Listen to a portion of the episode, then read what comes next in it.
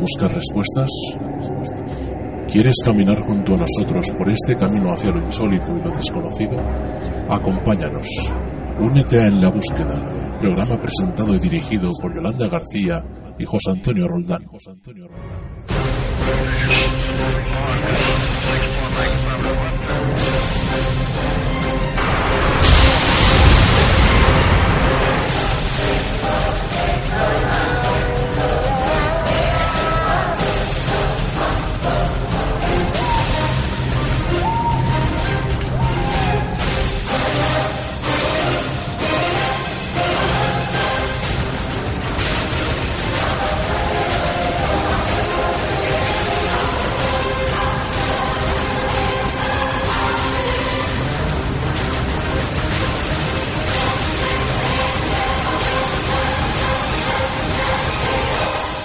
¿Aún crees que estás solo?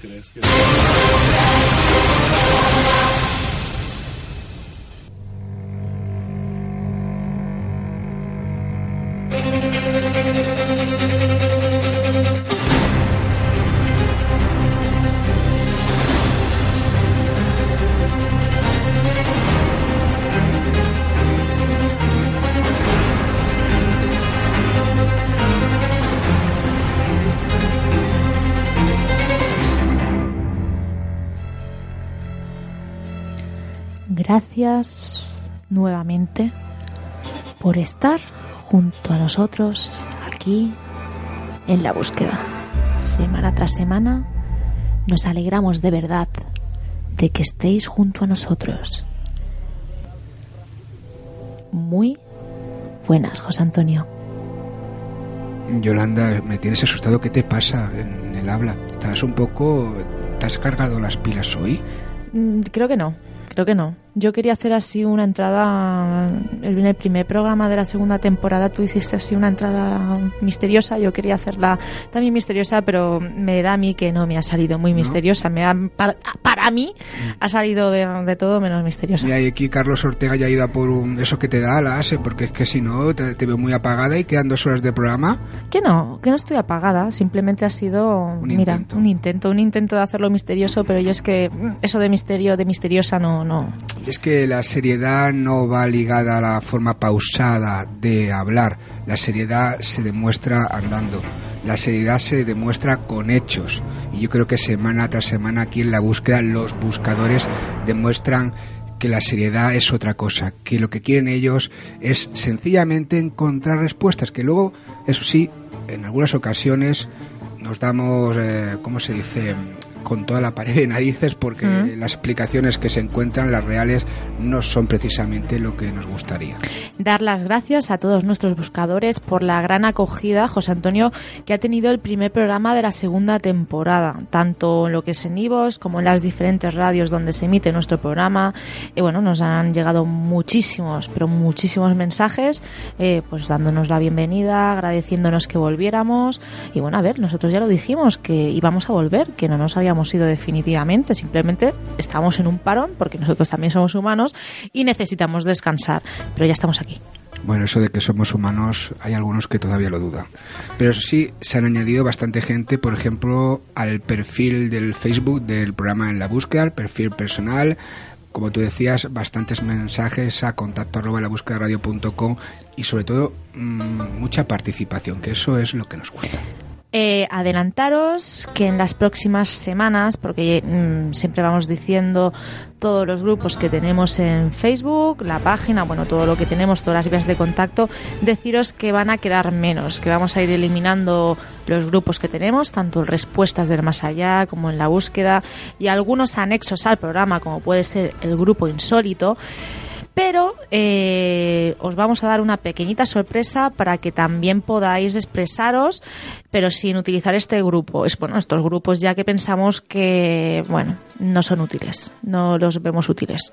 y sobre todo es para facilitar no el hecho de Sí. comunicarse porque en el- por ejemplo en el Facebook como tú decías muchísimos grupos de muchas cosas siempre se dice lo mismo y se termina pues siendo una publicidad que nadie mira ¿no? nosotros somos usuarios del Facebook Exacto. otra cosa yo de hecho ya casi no puedo vivir sin el Facebook tengo que decirlo y yo ni siquiera leo los grupos y hay que buscar utilidad Mm. medios y, y vías de comunicación directas Entonces lo que vamos a tener va a ser lo que es el- tu perfil personal, el mío y el perfil personal del programa en la búsqueda. Si buscáis en la búsqueda os saldrá, bueno, os saldrá lo que es el perfil personal y la página que tenemos en Facebook, que también la vamos a dejar.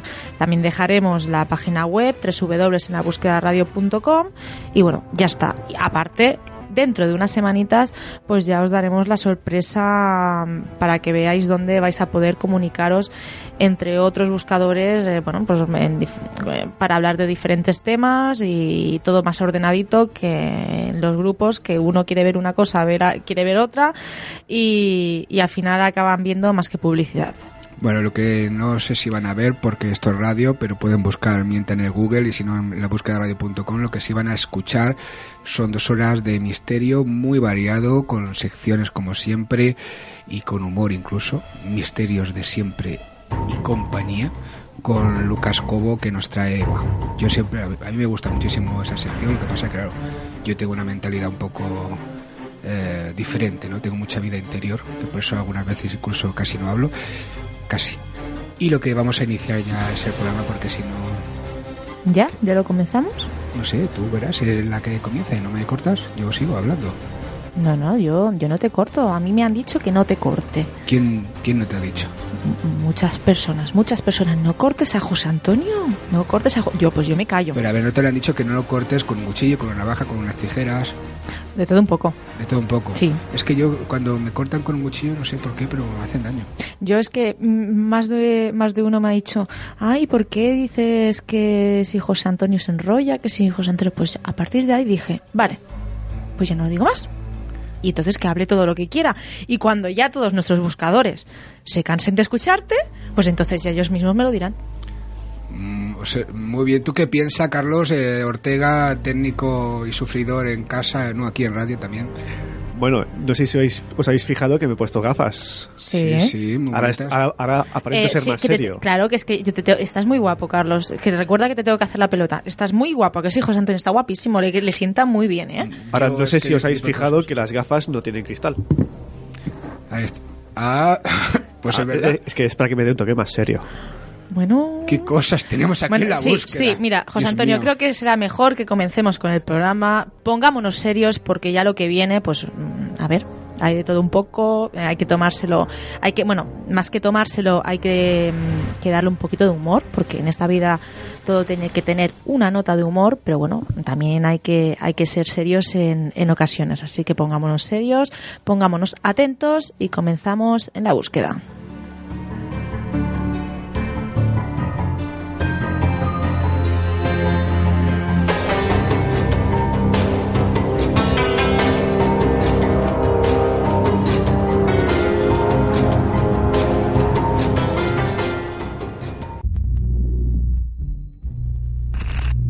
¿Quieres ponerte en contacto con nosotros? Contacta con ELB a través de la página web www.enlabúsquedaradio.com o a través del mail del programa contacto arroba enlabúsquedaradio.com Tienes muchas formas de ponerte en contacto con nosotros, incluso en nuestra página oficial del programa o a través de nuestro perfil de Facebook. O síguenos en nuestro perfil de Twitter, arroba en la búsqueda 1. Y si quieres un contacto más directo, llámanos al 645 97 96 99.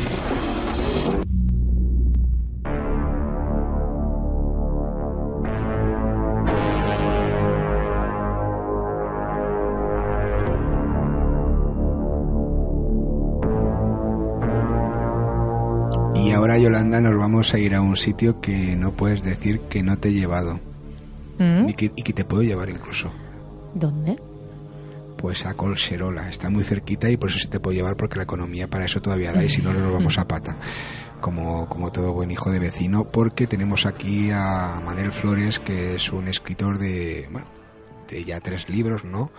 Y entre ellos pues Medievo Oscuro Zarcudea y el libro del caos y Corazón de Dragón y ahí está en preparación de varios libros y uno de ellos precisamente va a hablar sobre hechos, leyendas ocurridos y acontecidos en Colserola. Muy buenas, eh, Manel. ¿Cómo Muy buenas, José Antonio. Muy bien, aquí un placer estar en Set de Radio con vosotros en la búsqueda.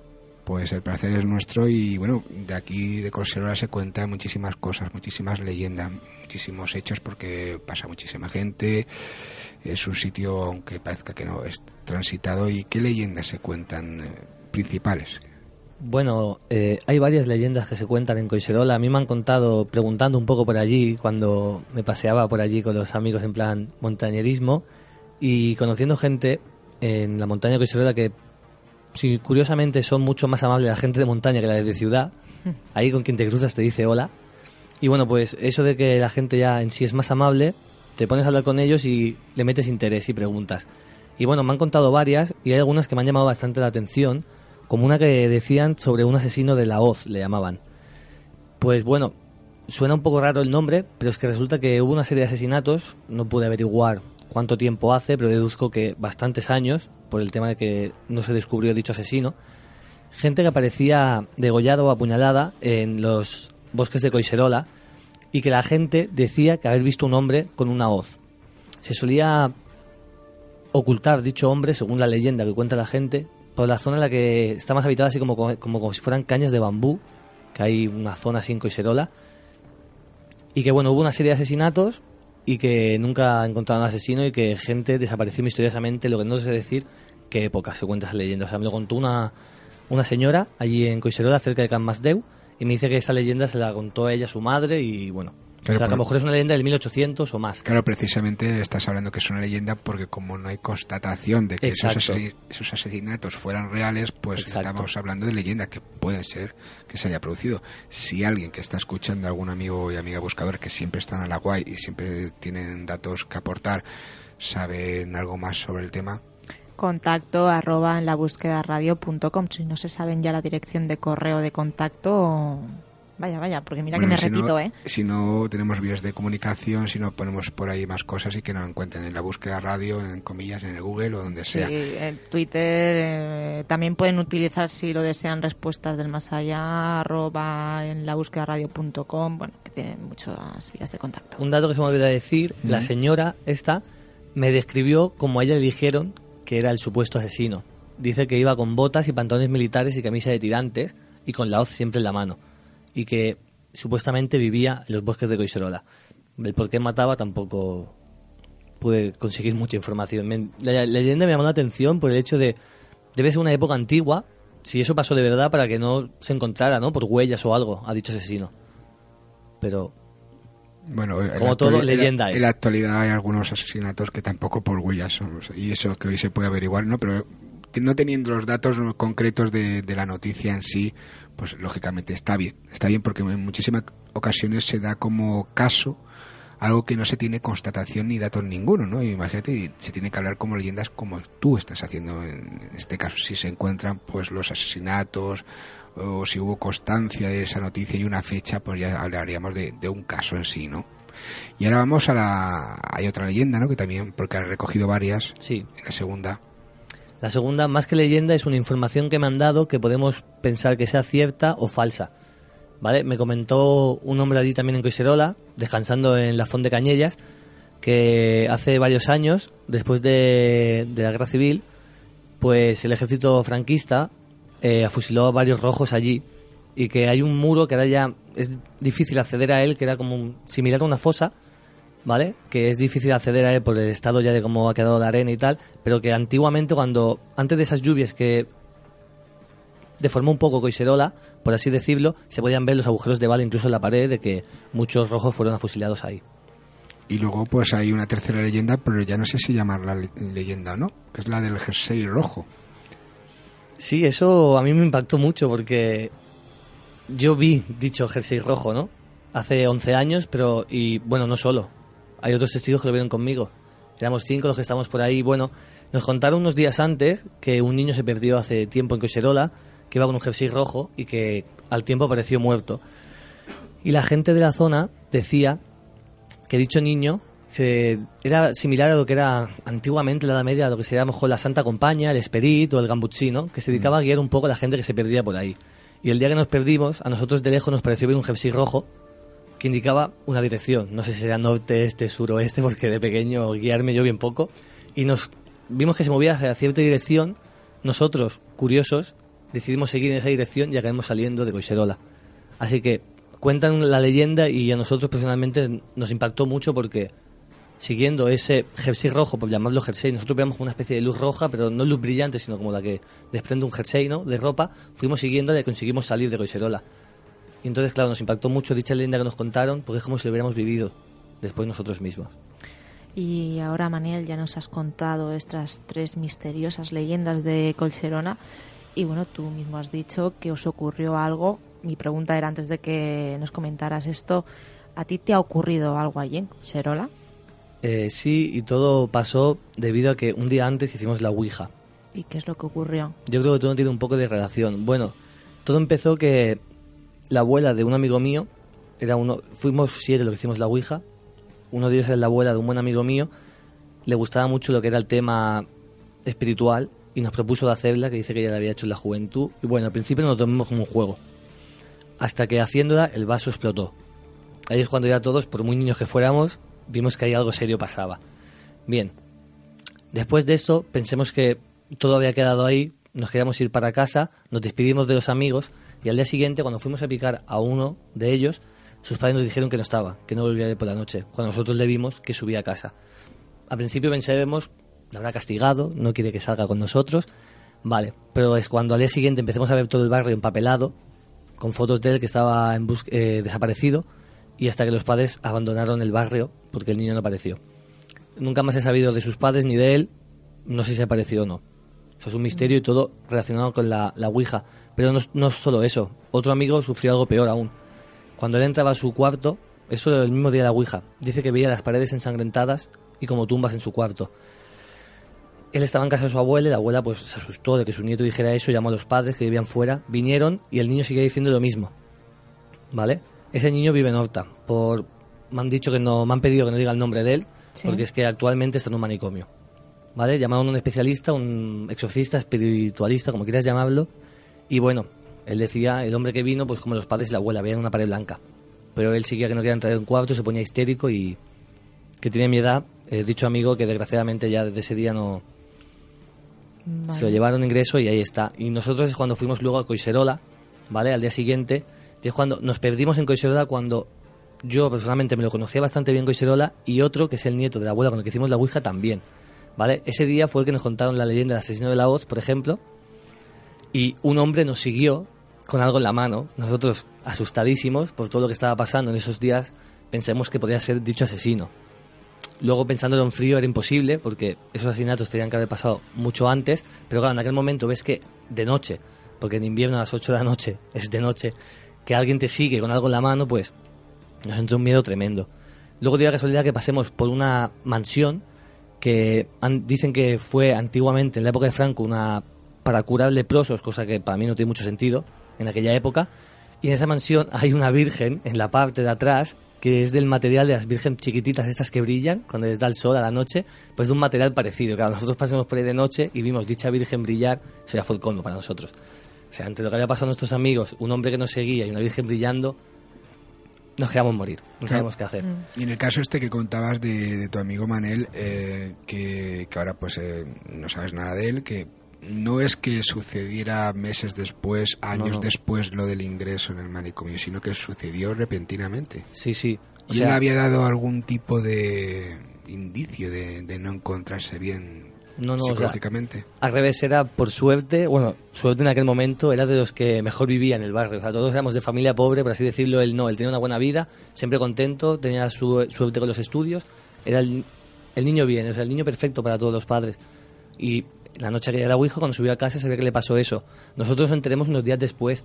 al ver que no bajaba tampoco a la calle, nos preocupemos un poco por el otro amigo que había desaparecido y esperando que viniera, un día le preguntemos a la abuela y nos lo contó.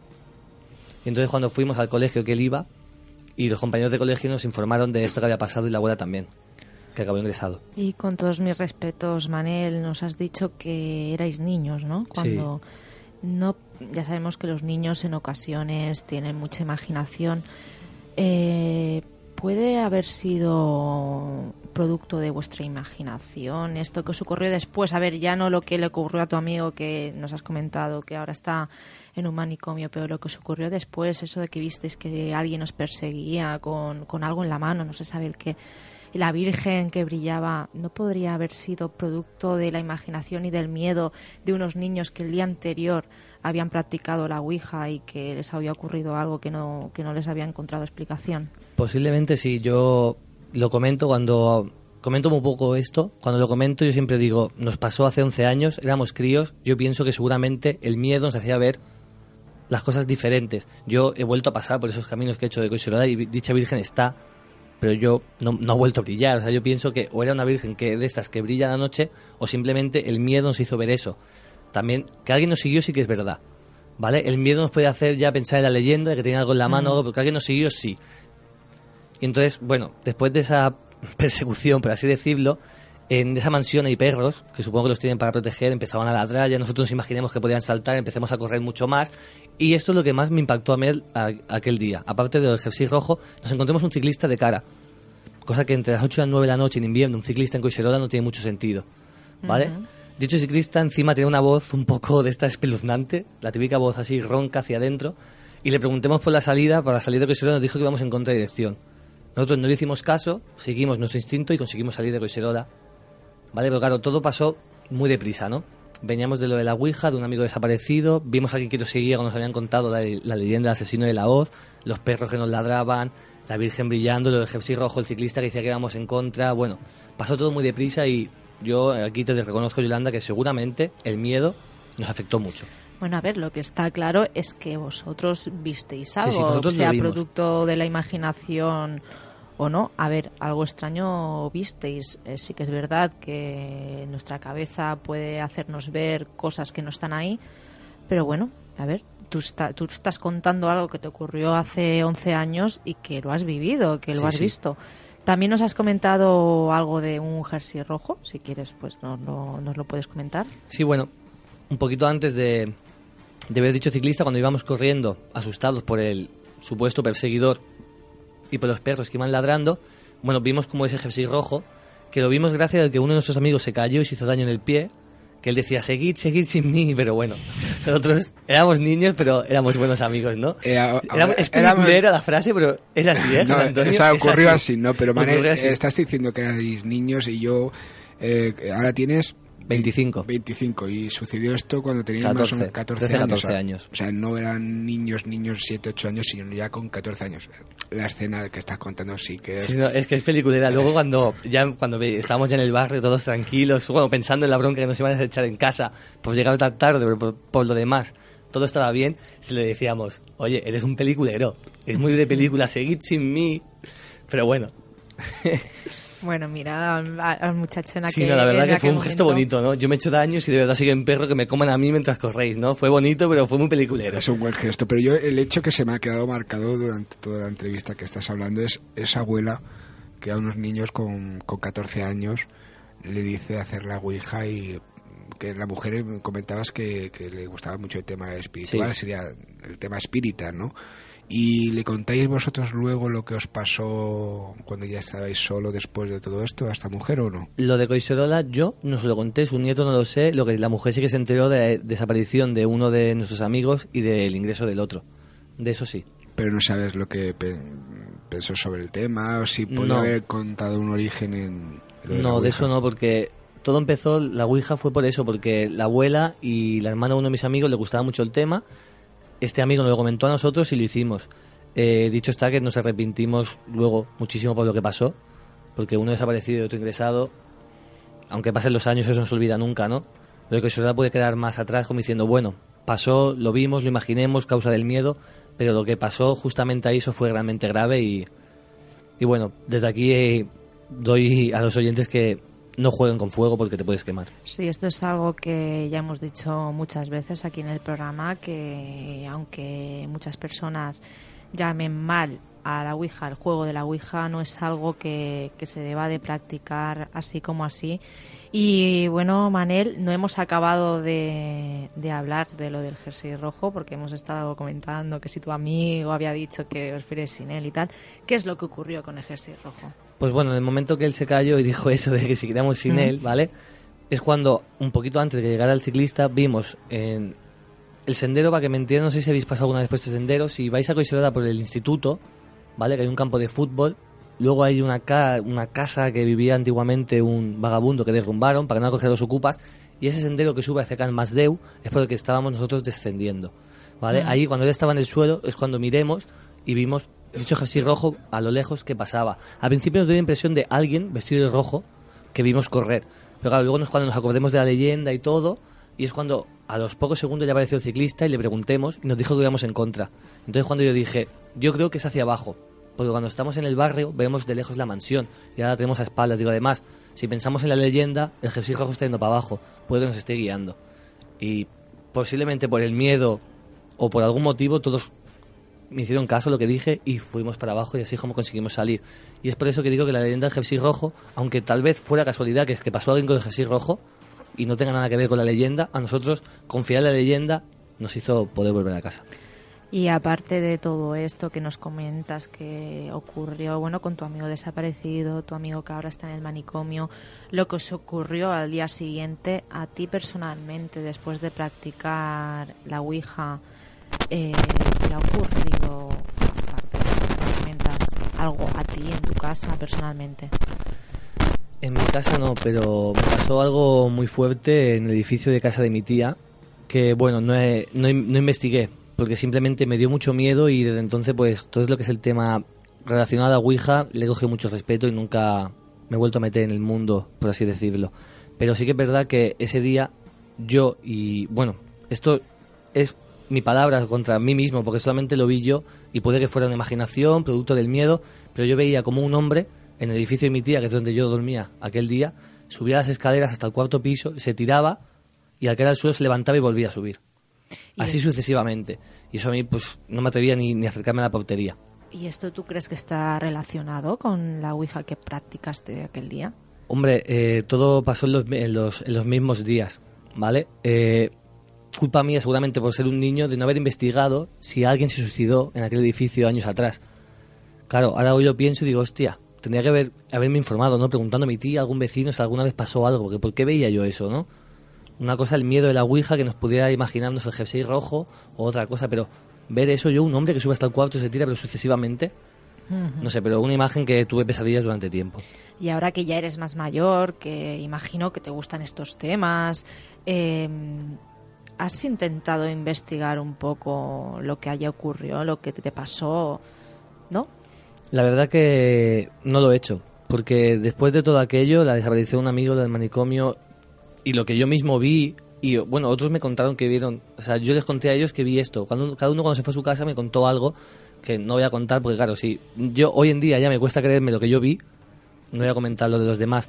Pero claro, nos dio tanto miedo que nos apartemos mucho del tema y ahora cuando he vuelto a, a mostrar un poco de interés, pero claro, ya voy con el, como con el freno echado por todo lo que pasó.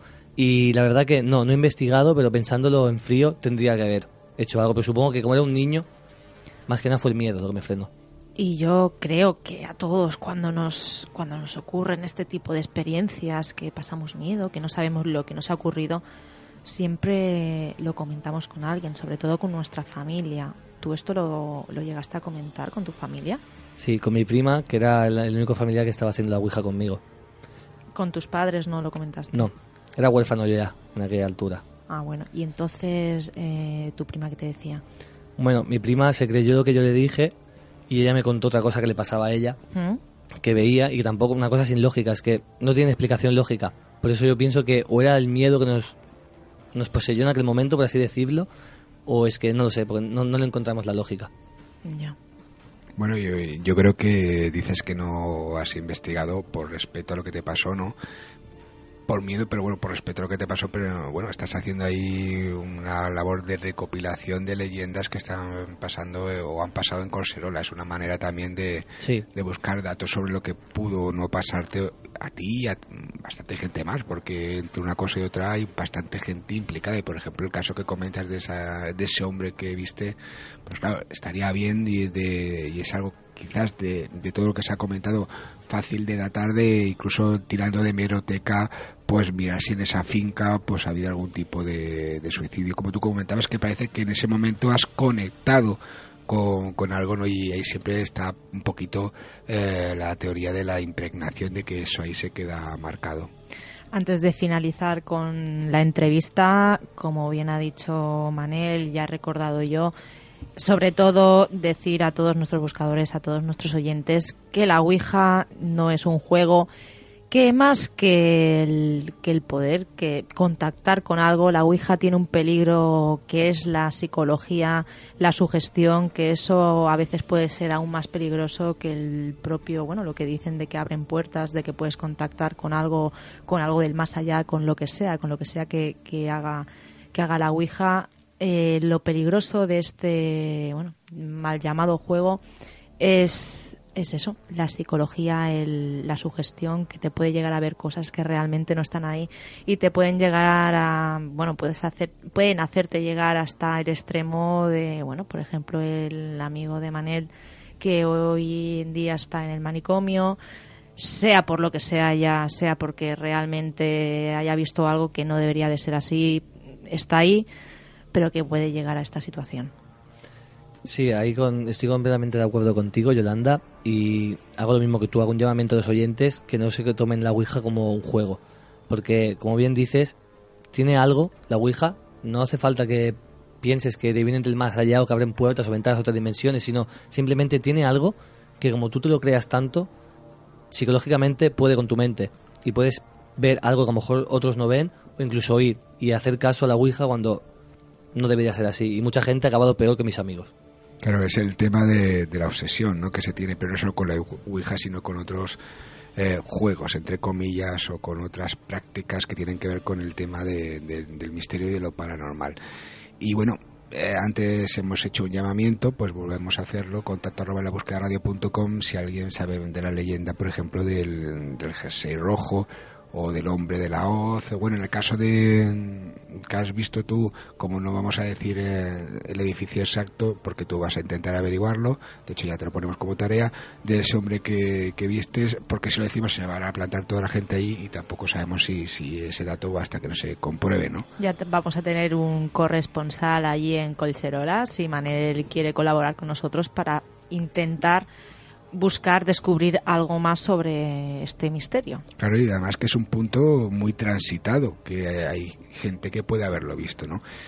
Eh, Manel Flores, autor, al día de hoy ya publicado, porque una cosa ya sabes, Manel, que es escribir y otra cosa luego publicar. Exacto. Medievo Oscuro, Zarcudea, se dice Zarcudea. Zarcudea y el libro del caos y Corazón de Dragón, en este caso junto a Manuel Lasso, eh, que es también coautor. Y bueno, ahí estás preparando varios libros, estás, eh, digamos, haciendo una ampliación, corrección de Medievo Oscuro también, mm. que es una novela y que yo me la tengo que leer, por eso no, he dicho nada, ya te traemos cuando eso que la tengo, o sea, tengo los tres, pero lo tengo que leer y bueno, ahora nos interesaba muchísimo el tema de Colserola, esas leyendas y sobre todo tu testimonio personal, que como comprueban los buscadores y las buscadoras semana tras semana, la gente, pues escritores, periodistas, muchísima gente de hecho, casi toda la gente en algún momento de su vida han tenido algún tipo de experiencia. ¿Te has dado cuenta que muchas de las veces que preguntamos, ¿te ha ocurrido algo que no le hayas encontrado explicación referente a algo paranormal?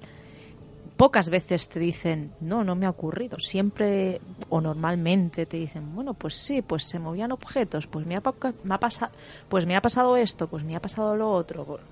No, sí, sí, por eso te decía que es que el ser humano, el hombre, pues en algún momento de su vida pues experimenta, no quizás no lo que puedas haber experimentado tu Manel, pero sí algo que tenga que ver con los misterios. Que es que eh, los medios de comunicación, sobre todo relacionados con el misterio, pues date cuenta que, tiran por, por, lo espectacular, ¿no? Pero dentro mm. de esas experiencias, pues quizás, como decía Yolanda, pues más pequeñas, casi todo el mundo ha tenido, ¿no? Si no si no es verdad lo que decimos, que se piense la gente que esté escuchando, los amigos y amigas buscadores, y que vayan pensando y haciendo memoria a ver si no, a ver si no le ha ocurrido algo a lo largo y ancho de su vida. Pues muchísimas gracias a Manel Flores, escritor, por estar aquí, por contarnos esa experiencia, varias experiencias, y bueno, por ser eh, dentro de tu forma de ser un buscador. Gracias a vosotros. Muchas gracias. Gracias, Yolanda. Hasta la próxima.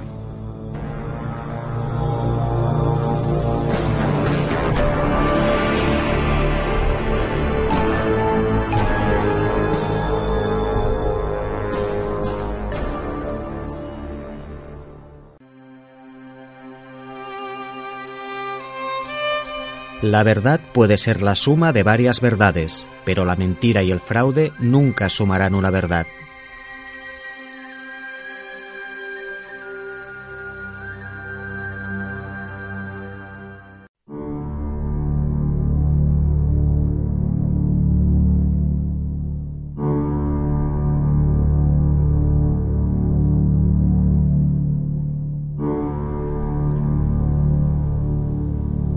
Y ahora nos vamos hacia la capital de España, Madrid, donde hay bastantes casos Mm. de temas paranormales, de temas ovnis y lógicamente al, el hecho de que ser capital de España, de tener edificios históricos, de tener edificios con historia de por sí, pues también lógicamente tienen edificios con historia paranormal. Eh, Yolanda, y bueno, los amigos y amigas buscadores ya habrán escuchado aquí que hemos hablado de alguno de ellos, como el Museo de Arte Reina Sofía con Juan Rada. Pero en este caso nos vamos a hablar con un amigo buscador, investigador y presidente de la SEAM, de la Sociedad Española de Amigos del Misterio y la Parapsicología, Juan Miguel Marsella, que ya lo hemos tenido en otra Sí, ocasión, sí. precisamente por ser un buscador, por ser un investigador y ha investigado varios de estos edificios a lo largo y ancho de, de su vida y vamos a tenerlo aquí para que nos comente sobre, sobre el tema. ¿Te parece bien? Me parece estupendo. Eh, muy buenas, Juan Miguel.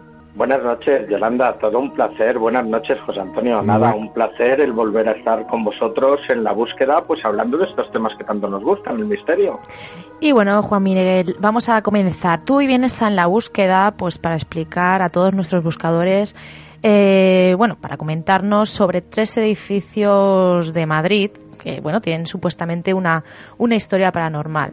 Pero bueno, antes de, entrar en cada caso en concreto, tú que has investigado en diferentes partes de España eh, casos de este tipo, ¿crees que en Madrid hay más fenomenología paranormal que en otras partes de España?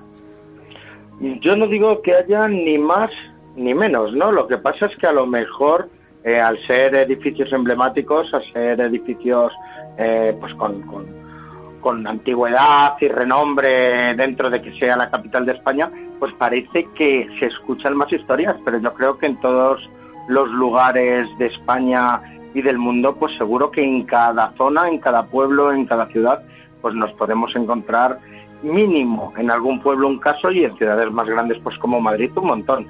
Yo creo que Madrid cuenta con un gran número de misterios, pero no menos que de los que pueda contar Barcelona, Zaragoza, Sevilla o, la propia Málaga. O sea, yo creo que lo que pasa es que claro, son ciudades grandes y nos encontramos pues con un montón de población y con un montón de personas que nos pueden contar estos testimonios y estas experiencias que viven en, en lugares como estos, pero seguro que luego hay casas particulares de, de, de todas estas grandes ciudades eh, en las cuales pues que no tenemos ni idea y que también ocurren casos realmente sorprendentes. Y ahora vamos a, a ir centrándonos ya en, en los tres casos que nos traes hoy en la búsqueda y vamos a ir por el primero. ¿Qué es lo que pasa en el teatro español, Juan Miguel? pues de todo. ¿Y qué es lo que ocurre? Todo lo que tenga que ver con el misterio. Ah, eh, No, claro, no, por no, no, supuesto. no, no hablamos ya de temas eh, políticos y culturales, eh, simplemente por mi parte referente a lo cultural, pues que es uno de los mejores teatros de España, es uno de los teatros más antiguos, estamos hablando de que fue fundado en el año 1565, en épocas de Felipe II, y bueno, desde que era un corral de comedias hasta actualmente eh, lo que es el teatro español, pues siempre ha estado en el, en el mismo lugar, en el mismo asentamiento y siempre ha sido ese lugar, eh, ese local utilizado pues, pues como, como local de, de, teatro, ¿no? Local de comedias. Entonces, pues bueno, eso ya simplemente es un misterio, ¿no? Que es el teatro más antiguo de, de España que tiene la lucha junto con el de Almansa pero luego en el ámbito misterioso estamos hablando de un lugar donde yo no te puedo hablar de casos de hace eh, cientos de años, pero sí que podríamos comenzar con un antiguo incendio que ocurrió en el año 1800, pues que ya sus causas eh, principales, cómo se provocó, pues aunque entonces no tenían las mejores técnicas de investigación, pero los que investigaban entonces esos sucesos no encontraron ninguna causa ni que eh, este tipo de suceso fuera fuera causado por, por algún tipo de persona o provocado. ¿Y qué sucedió? Bueno, pues fue uno de los incendios que sucedió en la parte del escenario, como otros dos más que os voy a contar. Mm. Eh, fue un incendio que en la fuente no fue provocada, pues, pues en este caso, como ocurrió en otros, por ninguna colilla, por ningún cigarro, eh, por ningún fuego provocado ni nada por el estilo y pues eh, casi destruye la totalidad del anfiteatro del, teatro español. Si nos vamos a la década de los 70, algo similar ocurrió. En este caso ya las técnicas de investigación eran bastante eh, más certeras y pasó exactamente igual. No se, no se encontró no se encontró la, la causa ¿no? de, este incendio. Y ya en la década de los 90, en el año 1991, que ya nos viene a todos mucho más cercana y estamos hablando ya casi como el que dice, aunque en los años 70 también lo tenemos, con nombres y apellidos, fue uno de los casos más misteriosos eh, relacionados, pues no se sabe bien si con el más allá o con el más acá, pero que hubo una persona que se autoinculpó en el, en el incendio, don Vicente Ríos, y luego después de, las pesquisas, las pesquisas eh, policiales y, las investigaciones de bomberos y demás, eh, nos encontramos con que esta jueza que llevó el caso, la jueza María Riero, pues no fue la que no, no eh, culpó a don Vicente Ríos, que era el jefe de edificio en ese momento, puesto que él no se encontraba en el edificio en el momento del incendio. estos incendios fueron provocados en la zona del escenario como os puedo decir ya, conociendo yo entonces el edificio, en la zona donde se produjo este incendio, pues eh, no había ninguna fuente de calor, ningún tipo de electricidad, eh, ningún tipo de cortocircuito podía haber sido el que produjo este tipo de incendios y podíamos estar hablando perfectamente de pirogénesis. Mm, y también hay un caso que has podido recoger eh, tú mismo porque has investigado el caso y bueno, no solo has investigado, sino que tú mm, has trabajado en el teatro español. Y sigo trabajando. Y sigues trabajando. Efectivamente, sí, sí, sí, sigo llevando algunos temas en telecomunicaciones por parte de la centralita y lo he vivido muchísimos casos, tengo muchísimos testigos.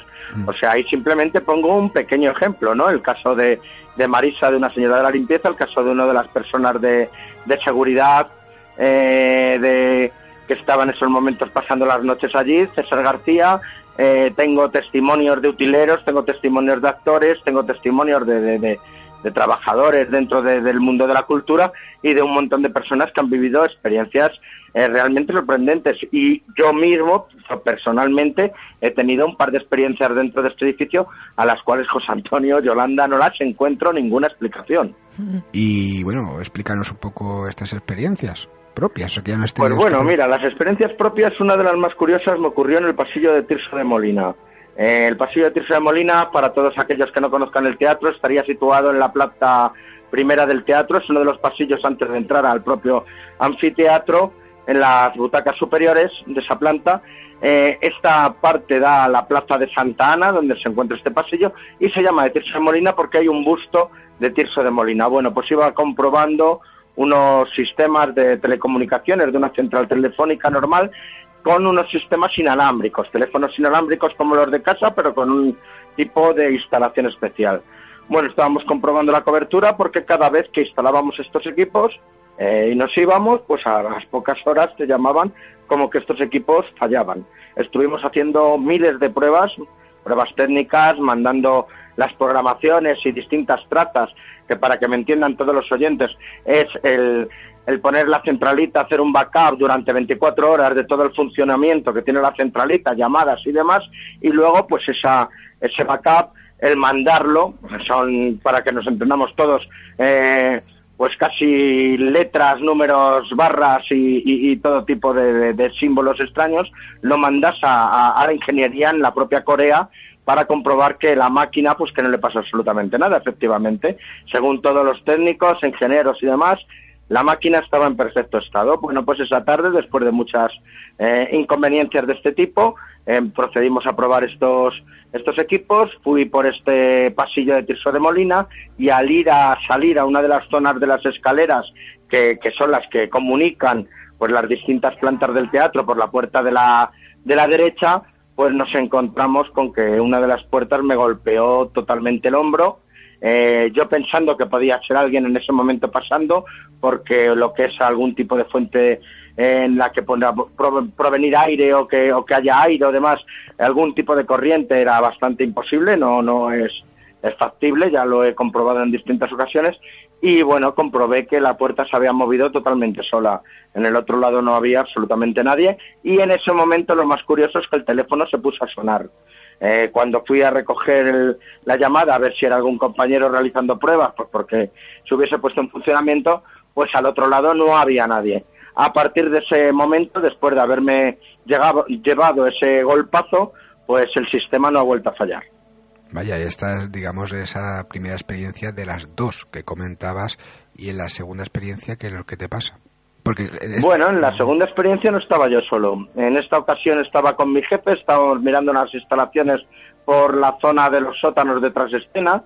Eh, estábamos bajando y viendo pues, por un lugar por donde llevaron unos cableados, cuando pues mi jefe gastó varias bromas respecto a, a mis actividades eh, parapsicológicas, entre comillas, pues a las que me dedico, ¿no? Porque estábamos contando una historia, me había parado pues con uno de los, de los trabajadores del teatro a hablar sobre, sobre un tema que le había ocurrido y mi jefe pues empezó pues como un poco a burlarse diciendo pues esto tú con tus cosas, siempre con tus fantasmas, no sé qué, no sé cuántos y en ese momento pues lo que es como un recuadro, un marco de aluminio gigantesco eh, se desplazó y cayó al suelo eh, quedándose él entre medias del marco. Estamos hablando de, de un marco bastante pesado, aunque era de aluminio, y que, que, bueno, pues con un tamaño considerable. Si llega a haberle caído en la cabeza, pues le podía haber hecho mucho daño. Y se quedó justamente en medio. Entonces mi jefe procedía a decirme de que ya había visto toda la instalación, eh, que hiciera el trabajo lo mejor que pudiese, pero que él se tenía que ir, que tenía una reunión. Y ahora, Juan Miguel, vamos a cambiar de escenario, pero no nos vamos de la capital de España y nos vamos al cuartel del Conde Duque, que, bueno, supuestamente allí también ocurren hechos anómalos, ¿no? Bueno, hechos anómalos, también con experiencias propias y, y la verdad es que un edificio de los más grandes de Madrid en sus momentos. Este edificio Estamos hablando de que las épocas de Felipe V, de Felipe d'Anjou, eh, después de la guerra de sucesión, eh, pues ya cuando cogió el, trono de España, eh, pues se mandó construir un edificio donde albergara a su guardia de corps, para que nos entendamos, era su guardia personal. Bueno, pues a partir de entonces, en el interior de este edificio, pues hubo destacamentos, distintos momentos históricos muy importantes, ¿no? Como, como la guerra de la independencia, en la propia guerra civil. Y bueno, eh, aparte hubo un incendio en el siglo XIX, hubo distintos fusilamientos en su interior, también hubo gente que murió eh, de distintas enfermedades, como en algunas ocasiones hubo leprosos en su interior y también gente eh, enferma de, tuberculosis. Y bueno, esto es un poco de, por comentar la, historia del edificio, pero nos vamos a, a los testigos, ¿no? en uno de los días que también yo trabajo, trabajaba en este edificio, sí que trabajaba, ya no, ya no he vuelto a hacer nada, pero trabajaba durante muchos años, eh, conocía eh, todas las tripas del edificio y conocía todos los lugares más insólitos y desconocidos. Y bueno, un día hablando con el seguridad que, que, llevaban por la vigilancia de este edificio, me comentaron una serie de, de, sucesos pues, pues realmente sorprendentes, ¿no? que los habían vivido en primera persona. Eh, parece ser que un día, bajando a los sótanos de la hemeroteca y un ascensor eh, de la hemeroteca, bueno, el cuartel de Conde Duque es un lugar de, de distintas actividades culturales en los cuales cuentas con biblioteca, hemeroteca, eh, distintos centros de audiovisuales, salas de exposiciones, bueno, de todo, ¿no? Pues para que entendáis, ahí hay una hemeroteca donde tienen mm, pues todos los periódicos desde hace muchísimos años y demás que salen en toda España. Y bueno, en los sótanos de esta hemeroteca, estos dos seguridad, uno de ellos fue hacer la ronda y el otro siempre se quedaba esperando porque no encendían las luces, van con una linterna por la noche y se quedaban esperando con la puerta abierta del, del ascensor a que el otro fuera pues hasta la zona donde está lo que se denominaba antiguamente en las épocas estas de Felipe V la fresquera, ¿no? Y más adelante, donde se conservaban los alimentos en una de las cúpulas de los sótanos para que se conservaran frescos, ¿no? Y les duraran más tiempo. Eh, cuando se acercaba de repente dice de que se escuchó una voz eh, como una conversación entre este vigilante de seguridad con, con una voz cavernosa, bastante grave y demás. Y parece que estuvieron hablando de un suceso y el seguridad que estaba esperando en la puerta del ascensor estaba escuchando esta conversación. Lo más sorprendente fue cuando llegó el otro seguridad, Antonio, y dijo eh, lo que había lo que había vivido, ¿no? Que había hablado eh, con dos aparecidos, con la aparición de un lo que se podría denominar un general de la época, de época, eh, acompañado de otro militar de alta graduación, pero mucho más joven, eh, que podría ser pues eh, quien la persona que le sirviera, y que bueno les comentaron de que estas apariciones habían sido emparedadas en el interior de este edificio años atrás. Bueno, ya empezaron estos estos vigilantes de seguridad a realizar una pequeña investigación del caso y llegaron a, comentar que se podía tratar del, del propio general Cavalcanti, pero claro, cuando te vas a los datos históricos del general Cavalcanti, pues aparte de estar casado con la hija de Emilia, una de las hijas de Emilia Pardo Bazán, pues también se sabe perfectamente como un gran casi aristócrata de la época, pues que falleció en Cantabria, en Santander, y que, claro, en ningún momento este personaje pues fue emparedado. Aún así es una de las muchas historias. Nos encontramos también con otra historia en una habitación, que es la habitación en la cual están los registros pues, de todos los fallecimientos que, que, ocurren en Madrid. Eh, parece ser que eh, varias de las personas que tienen que visitar estas estancias para trabajar pues han vivido distintos fenómenos paranormales. Hablamos desde, bueno, por movimientos de los propios archivos, hojas que, que se mueven de sitio, eh, artículos de, oficina, eh, grapadoras y demás que desaparecen, aparecen archivos que se colocan solos, eh, cambios de temperatura frecuentes y bueno, un sinfín de sucesos pues que hace que los trabajadores que tengan que trabajar en esas estancias pues que lo pasen bastante mal. Y luego tenemos en el patio sur pues también, según testigos, la aparición de, de, una, de una mujer eh, con un niño o una niña, y unos que lo describen como un niño, otros que lo describen como una niña, en la que eh, parece ser que van cogidos de la mano y ha habido gente que aseguraba de que esa mujer y ese niño pues que fueron eh, fusilados en, en la guerra. Entonces, pues bueno, ya solamente pues intentar realizar experimentos y demás. Nosotros tuvimos un par de, de experiencias bastante, bastante curiosas. Y ahí, ves, has hecho como antes, Juan Miguel. O sea, ya tuvimos un par de experiencias y te callas como dejando la ahí dejándonos con la, miel en los labios, pero yo creo que nos vas a comentar alguna de ellas, ¿no? ¿Qué te pasó? Hombre, siempre, José Antonio, hablamos de termogénesis y nos vamos siempre a las bajadas de temperatura. Sí.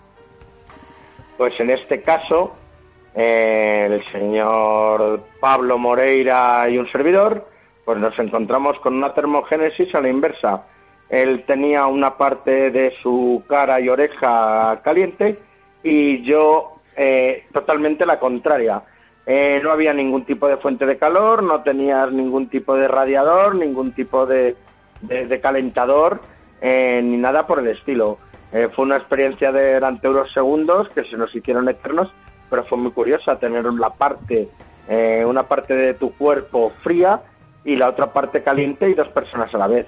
También tuvimos la experiencia de un cubo que estaba perfectamente asentado, pues verlo cómo saltaba y se caía solo de un, del lugar donde estaba colocado. O sea, algo pues realmente sorprendente. Por no decir en las grabaciones que, que capté algo que no he captado nunca más. Es que la voz repetía exactamente lo que yo decía eh, segundos antes.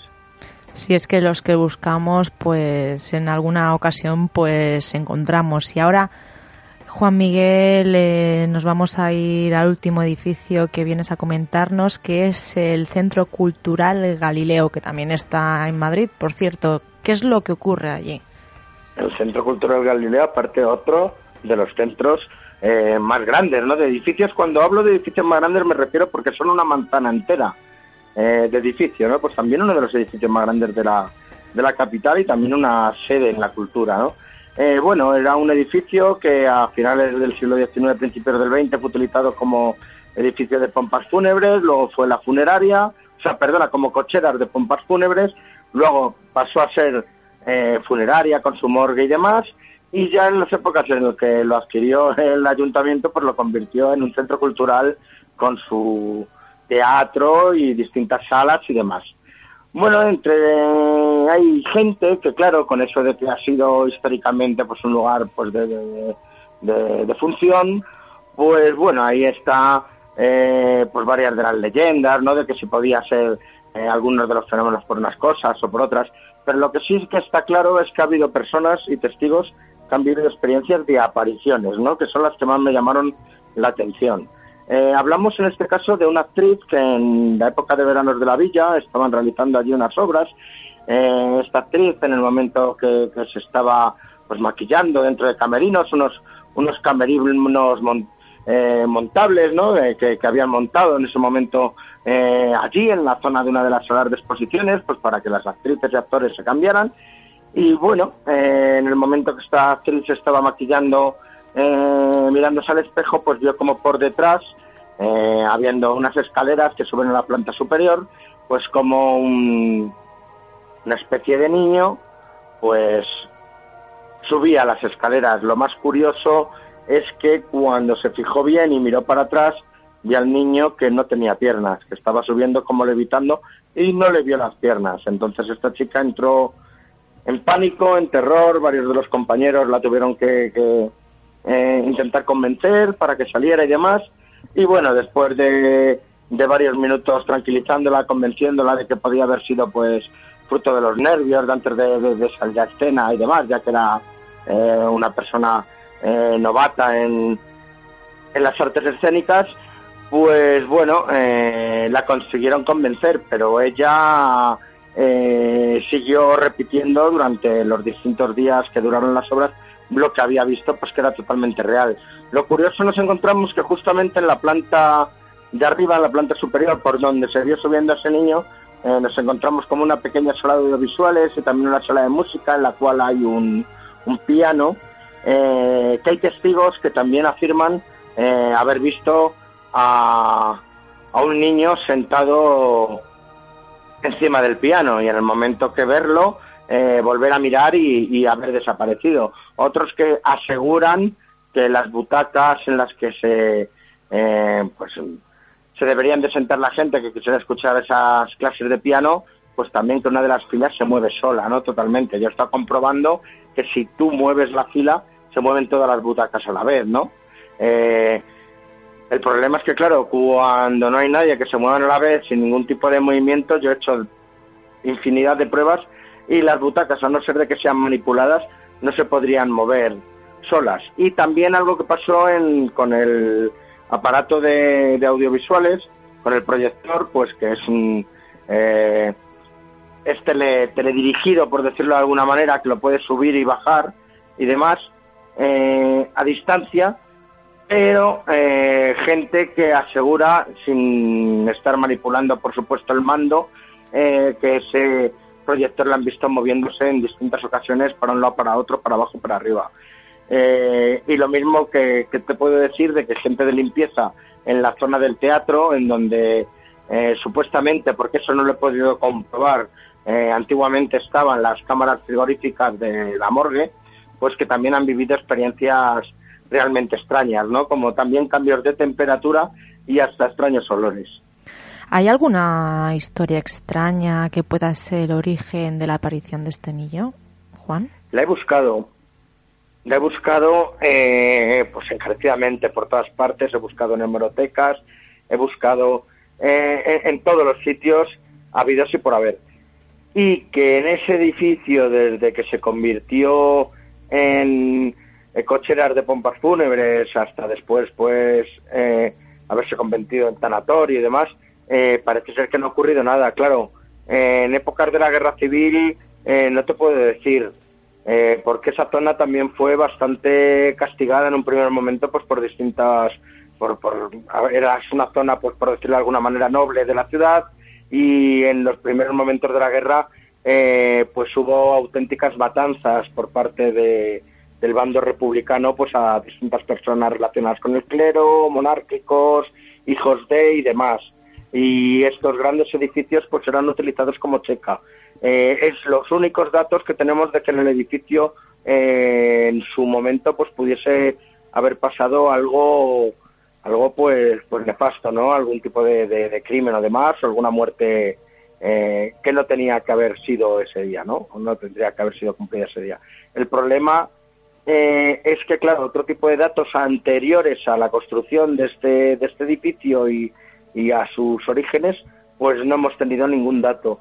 Y luego, claro, la zona pues es muy dada a muchos tipos de, de leyendas, a muchos tipos de historias y no tenemos que recordar de que es una zona que está totalmente hueca, ¿no? Que hay un montón de túneles y hay un montón de, de, de pasadizos que comunicaban con grandes casas, que lo mismo también pues por esas esos sótanos pues ha podido ocurrir algo y que se esté proyectando dentro del edificio. Pues yo creo, José Antonio, que ya va siendo hora de hacer un llamamiento a nuestros buscadores, como ya solemos hacer en los programas, y si alguno de ellos sabe si ha ocurrido algo aquí en el Centro Cultural Galileo en Madrid y nos lo quiere comentar, pues contacto arroba en la búsqueda radio.com. Si tienen algún tipo de información, pues ya saben. Claro, el Teatro Español o el cuartel del Conde Duque y nosotros se lo pasamos uh -huh. a Juan Miguel Marsella porque son tres casos, no Juan Miguel, que siguen abiertos. Hombre, seguirán abiertos toda la vida, hombre. Y en el Teatro Español hay que decir que donde están antiguamente, por ejemplo, actualmente las oficinas y demás, pues en su momento fue un convento de monjas, ¿no? Todas las partes de los sótanos yo recuerdo eh, pues de auténticas galerías, cúpulas y lugares donde, donde había enterramientos, ¿no? Por parte de las monjas. En el cuartel de Conde Duque era un terreno que pertenecía a, a, a los duques de Alba, ¿no? Está al lado del Palacio de Lidia y era un terreno, pues en ese momento Gran Duque de Olivares, pero bueno. Eh, el tema de Galileo es que en realidad no hemos podido nunca el, acceder a más de, a, a pues, anterior a la construcción de, del edificio de cocheras de pompas fúnebres. Pero los otros sí, está claro que pueden ser por, por, por distintas causas. En el propio teatro ha habido la muerte de un mono, de un, de un eh, burro. También ha habido, que era muy importante que lo hubiese contado, tres suicidios en su interior eh, y demás. Pero en el cuartel ha ocurrido un poco de todo. Ha habido fusilamientos, gente que ha muerto por enfermedad, eh, pues muchas cosas.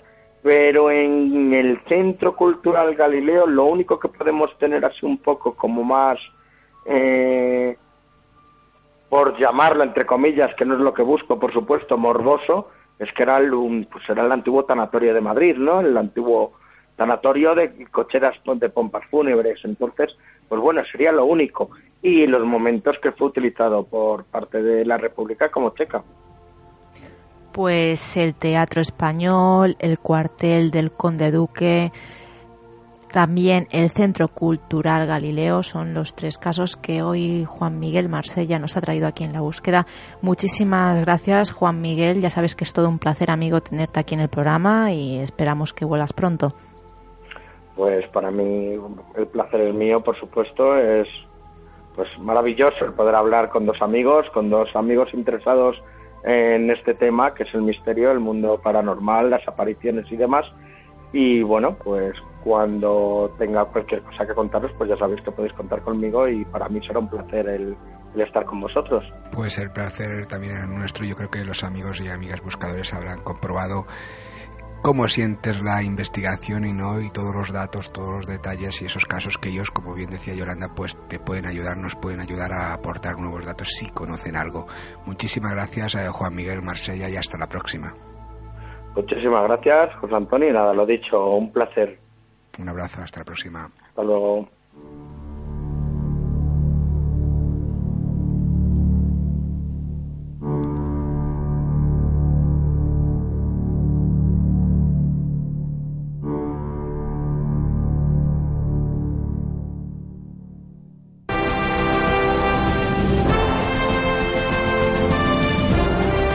Cuéntanos tu caso, comparte tu experiencia con nosotros. Ya no estás solo, ya no estás sola.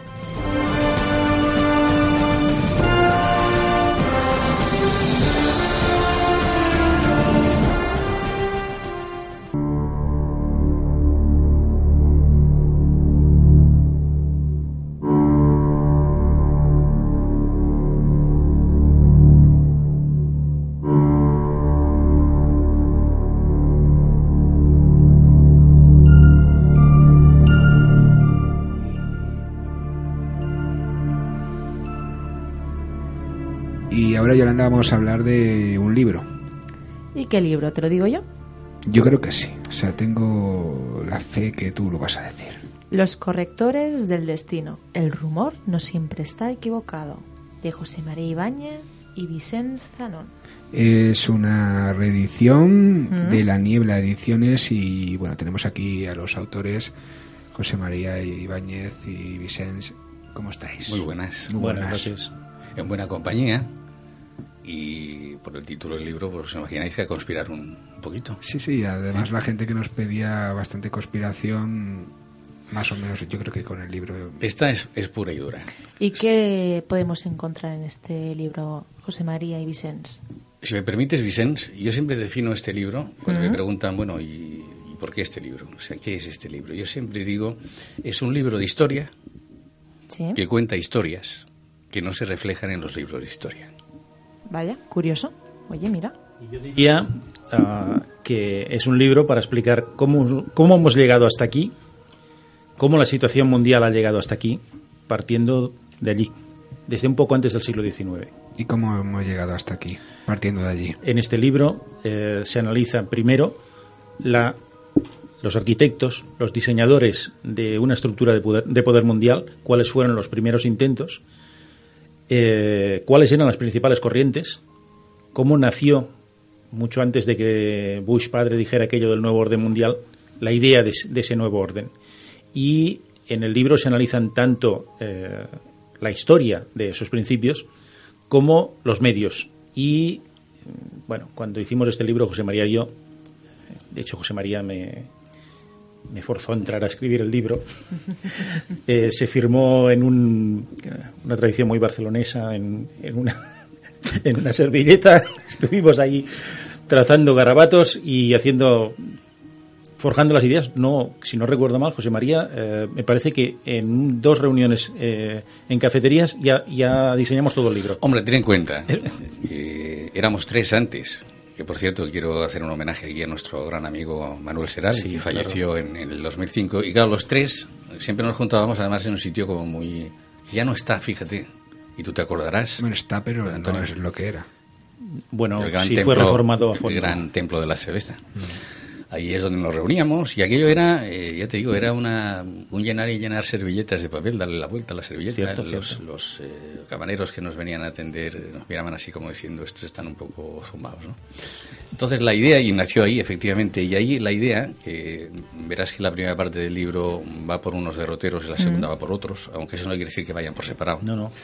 De alguna forma analizamos también eh, la simbología, que mucha gente dice, hombre, y, sí, pero esto es símbolo, no, no, estamos rodeados de simbología, al margen del billete de dólar, del que me imagino que habréis hablado del programa y algún día podemos hablar, toda esta simbología que nos rodea, eh, que está ahí, y además con, con hechos eh, documentados y que han ocurrido de verdad. Uno de ellos lo, lo- lo- lo hablé hace un tiempo en, en vuestro programa.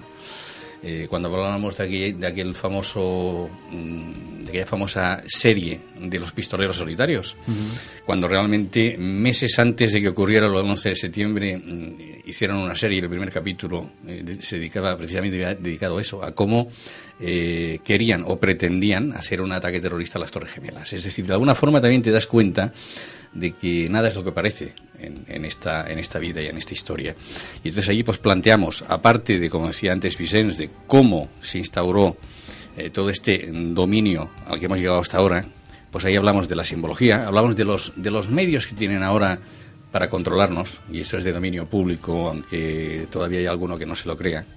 Y lo digo porque ahí precisamente tuve la suerte de entrevistar a, a informáticos, entrevistar a, sobre todo a un detective privado, y él hizo unos cursillos en Madrid sobre, sobre esas técnicas y vamos, él me hablaba de un sistema, porque a veces hablamos de los sistemas extranjeros, el HARP y el tal, no, no, si es que tenemos uno en España, tenemos el SITEL y es un sistema totalmente nuestro eh, y se dedica a eso, es decir, a...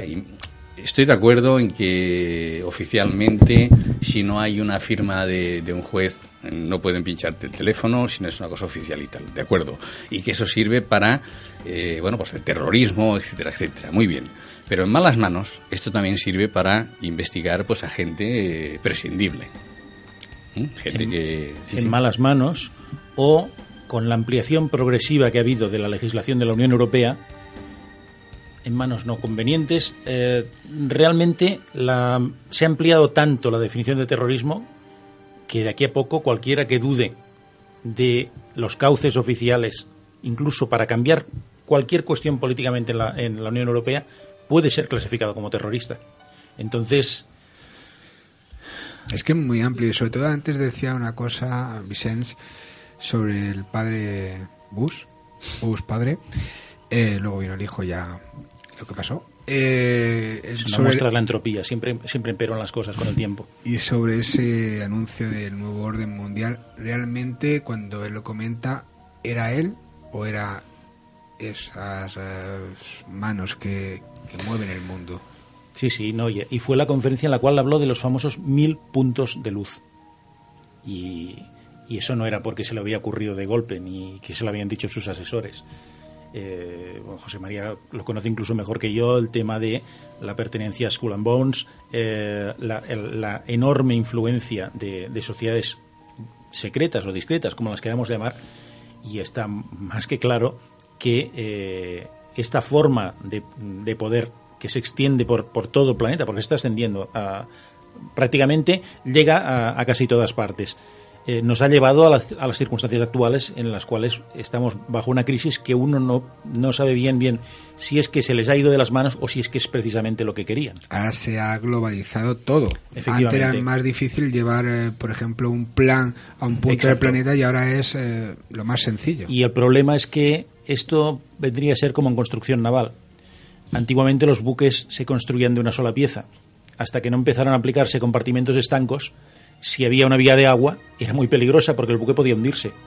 El mundo anterior a la globalización estaba compartimentado. Había barreras arancelarias, había fronteras y una crisis podía ser más o menos grande, pero no podía contagiarse con tanta rapidez. En un mundo informatizado, en el cual la información casi va a la velocidad de la luz, y bueno, ya no digamos, por ejemplo, en lo que es la bolsa, que cada vez está más dirigida por ordenadores, directamente por ordenadores. Son programas que trabajan, no personas, no, no, mm, no brokers de tal. Es una máquina, una inteligencia artificial. En un sistema así, la inestabilidad es algo que eh, se ve venir y que nos ha llevado en estos momentos bueno, a una catástrofe sin precedentes en toda la historia humana. Claro, porque la gente, pues eh, todo el mundo, pues si no ha escuchado, bueno, y no ha vivido el tema de la crisis a esta altura, pero también muchos, José María Vicens, hablan de que es una crisis totalmente provocada. Provocada. Todo está provocado. Es decir, eh, cuando uno empieza en estos temas, más joven, pues más alocado y tal, y piensa, hombre, pues tampoco pero claro, si tú analizas la historia, toda la historia, ves que es cíclica, vuelve a ocurrir otra vez, y aparte te das cuenta que las cosas no suceden porque sí. Yo me acuerdo el muro de Berlín, ¿os acordáis? Cuando ah, sale el muro, fíjate, de la noche a la mañana. No, de la noche a la mañana no. Eso está más que planificado, ya lo que pasa es que se espera el momento justo. Es muy curioso y también es un experimento que me, que me gustaría que hicieran vuestros oyentes, ya que son buscadores. Y es eh, poder comprobar y controlar cuándo ocurren las cosas, día y hora. Porque hablamos de simbología. No nos olvidemos que muchas cosas suceden aquel día y aquella hora porque astrológicamente los astros son propicios para que aquello ocurra. Es curioso, pero es así. Un número que se repite constantemente es el 11, constantemente. Y eso es por algo. Además, no olvidemos que el nuevo orden mundial que tú hablabas antes, eh, fíjate, en el sello de Estados Unidos ya, se había reflejado, nuevo orden seculorum, que es un nuevo orden seglar o mundial. Y estamos hablando del, año, del siglo XVIII.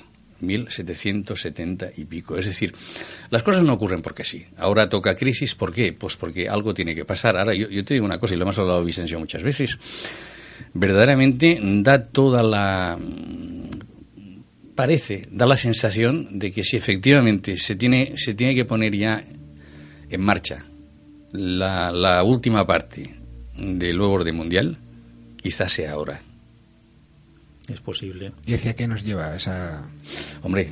Está claro que una cosa es lo que desean... Uh, aquí hay que... A ver, esto no lo tratamos en el libro porque lógicamente hay ya unas limitaciones de espacio, pero en este tema hace falta ver eh, si realmente hay un único bando unificado o hay disensiones, que creo que es lo más, viendo cómo es el ser humano, es lo más probable.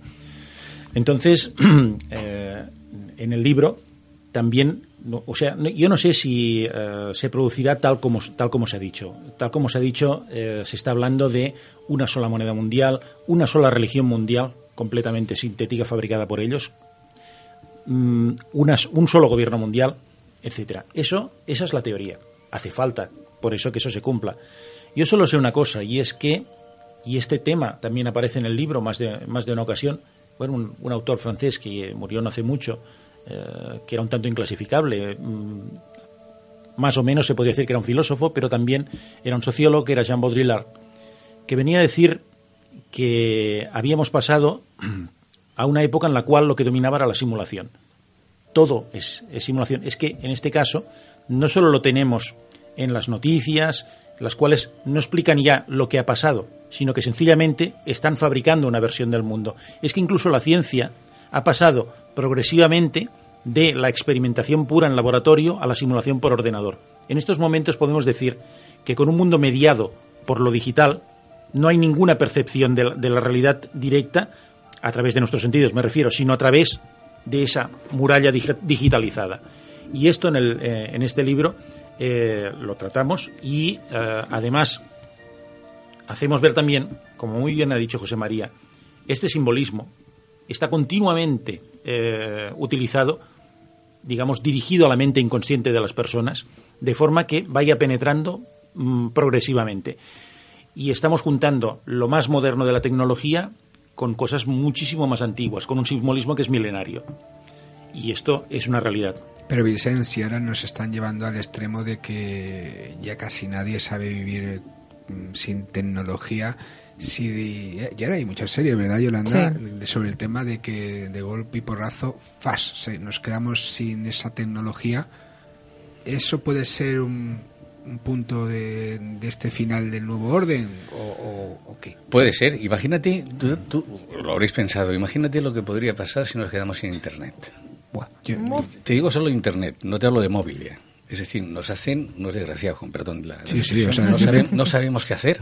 No, no, y yo, estamos, lo, yo lo he comprobado. O sea, yo estoy un día sin internet y. Y las series, como tú dices ahora, efectivamente, hay series muy curiosas, mm. aunque sean americanas. Mm. Había una que me gusta mucho, que es Vigilados. Person of Interest. Sí. Están hablando precisamente, lo que pasa claro, en aquellos. En, él lo, lo, utiliza para el bien y lucha contra los que le utilizan para el mal. Pero, por ejemplo, si habláramos de esta instauración del orden mundial, y es solo para que pensemos, simplemente. Eh, estamos hablando de un solo gobierno yo diría Esa que es la, idea. Mm, es la idea del nuevo orden mundial. Yo no diría ni un gobierno, sino todo en manos de corporaciones privadas. Y eso lo vemos en, en, en películas de ciencia ficción de los años 80 y 90. Y 70, y 70. Es decir, no, no, no hay un gobierno, hay una corporación. Y si os fijáis bien, cada vez se está hablando más de privatizarlo todo. Hmm. Todo en manos privadas. ¿Quieres algo a pagar? todo privado. ¿Y quién, ¿Y quién está detrás de la empresa privada? Esa sería la pregunta. Porque son transnacionales, lo que se llama antes multinacionales, y no sabemos quién es el que manda. Hay una serie de consejos, etcétera, etcétera. Y la única religión, vosotros habéis, hablado, habéis oído hablar de un tal Maitreya, ¿verdad? Pues pueden ir por ahí los tiros. Ese puede ser uno de los experimentos. Tienen que mejorar por eso. Bueno, poco a poco, poco a poco. Pero está allí. Sí. Y aquí, pues, por ejemplo, en el libro, pues habla ahí de sentando las bases, que quizás un poco de... Sí, ahí de tienes un poco de todo. De todo. eh, en la sombra. En la sombra, ¿eh? Hay algo muy curioso que he visto yo al, al mirar el, el índice. Eh, miré fijamente la pantalla de su televisor. Mire fijamente la pantalla. Eh, sí. fijamente. Ese capítulo eh, trata de, eh, puede parecer ahora quizás un tanto alejado de- de- del tema del libro, pero trata de los efectos de la televisión, pero no, de, no hablo aquí de los contenidos, eh, de la parte, digamos, puramente cognitiva. Estoy hablando de los efectos neurofisiológicos de la televisión, el Mm. efecto sobre el electroencefalograma qué partes de- del electroencefalograma suprime y cómo esas partes están relacionadas con el razonamiento superior.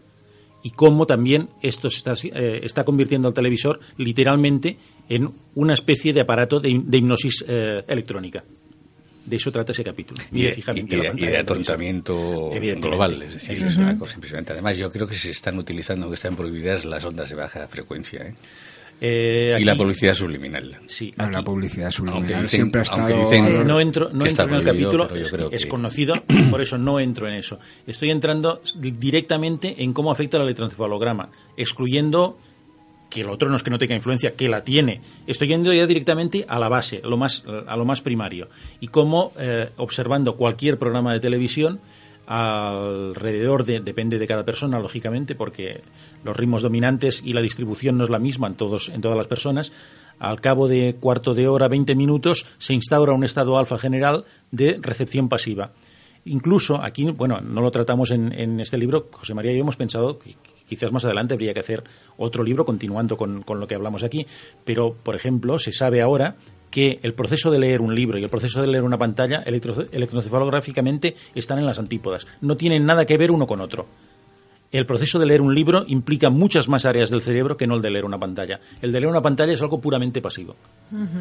Y esto es una realidad y está pasando. No estoy hablando aquí de tecnologías extrañísimas, de una cosa. Bueno, hay, hay un capítulo que sí hablo de, ar- de armas electrónicas, mm, de las supuestas armas no letales, pero que pueden ser herramientas de control. Pero en este caso estoy hablando de algo cotidiano que está en las casas de todos.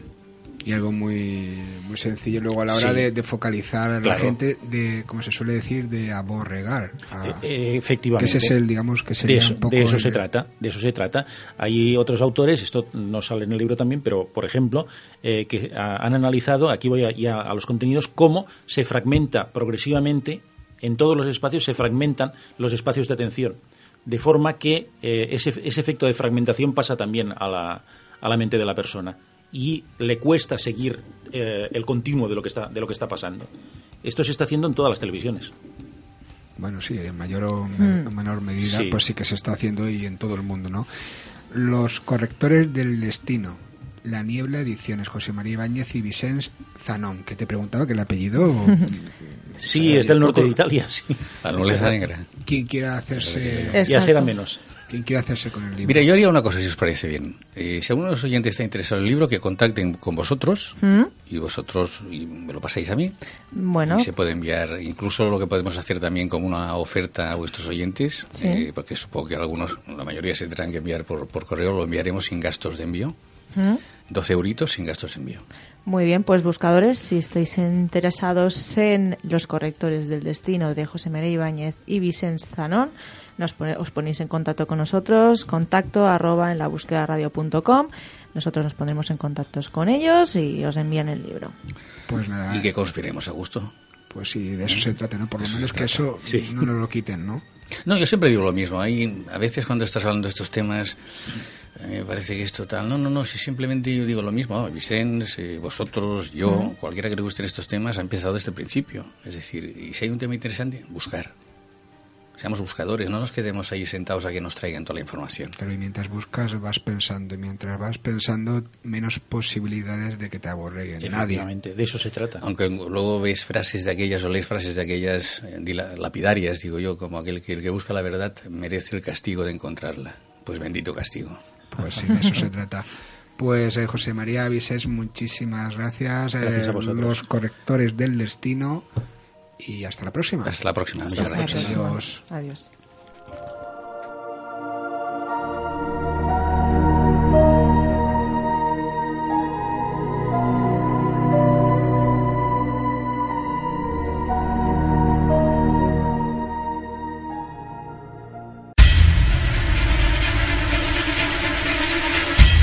No estás solo, amigo buscador. Siéntete acompañado por todos nosotros en la búsqueda.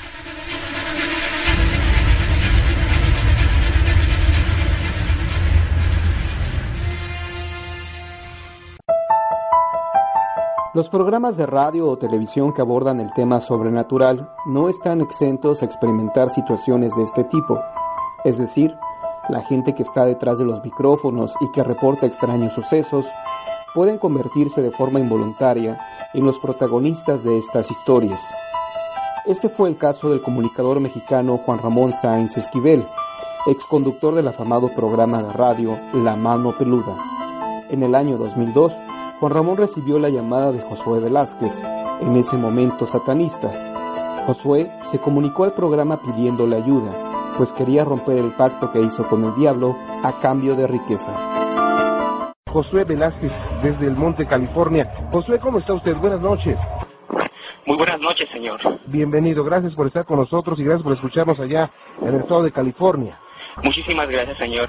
Eh, llevo más de cinco años intentando pactar con algún demonio. Mi objetivo principal era en un principio pues hacer contacto y llegar a una negociación con, con Satanás, con, con Lucifer, con, con algún con ese demonio mayor. Eh, a la edad de, de 14 años, eh, mi familia entró en una crisis económica severa. Perdimos cuanto teníamos. Nosotros acostumbrados a un estatus de vida eh, diferente al que nos estábamos enfrentando, empecé a buscar posibilidades de cómo poder ayudar a la economía de mi familia.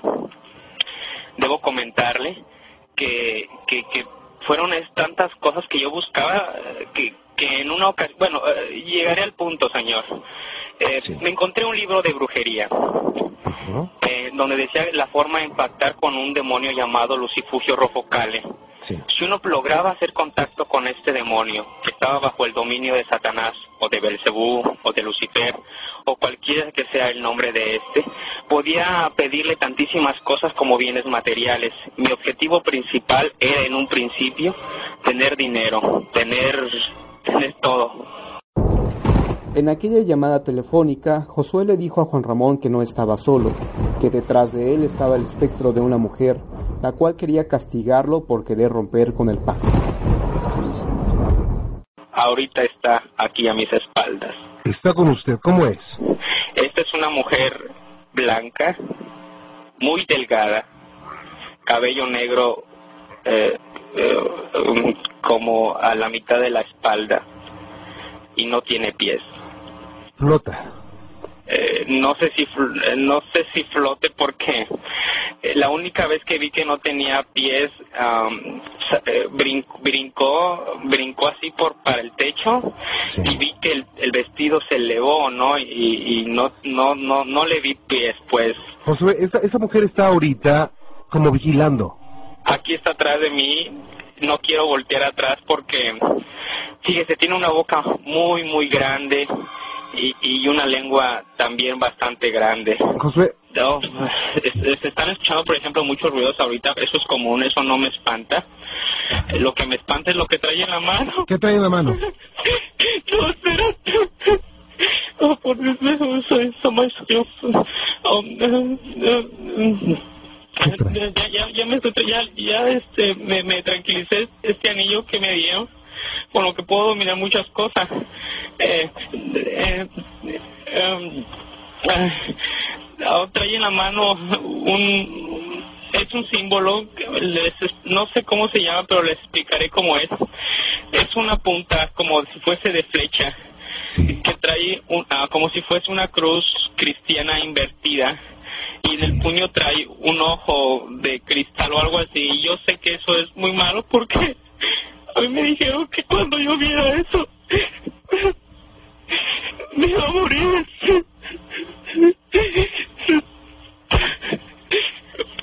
Pero, eh, pero yo, yo, yo me puedo controlar, yo me puedo controlar, no me va a pasar nada. Por supuesto que se puede controlar usted. Contrólese.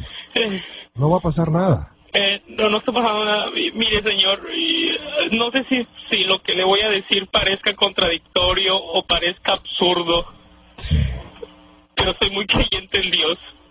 Pues fue la Biblia precisamente la que inculcó mucho en, en, en, en, en mí la posibilidad de, de, esto, porque cuando yo leía que la existencia de, de algún ser maligno y de todo eso, decía, bueno, si, si, si la Biblia habla sobre que existe, entonces sí ha de existir el demonio. Entonces sí habrá quien me pueda ayudar.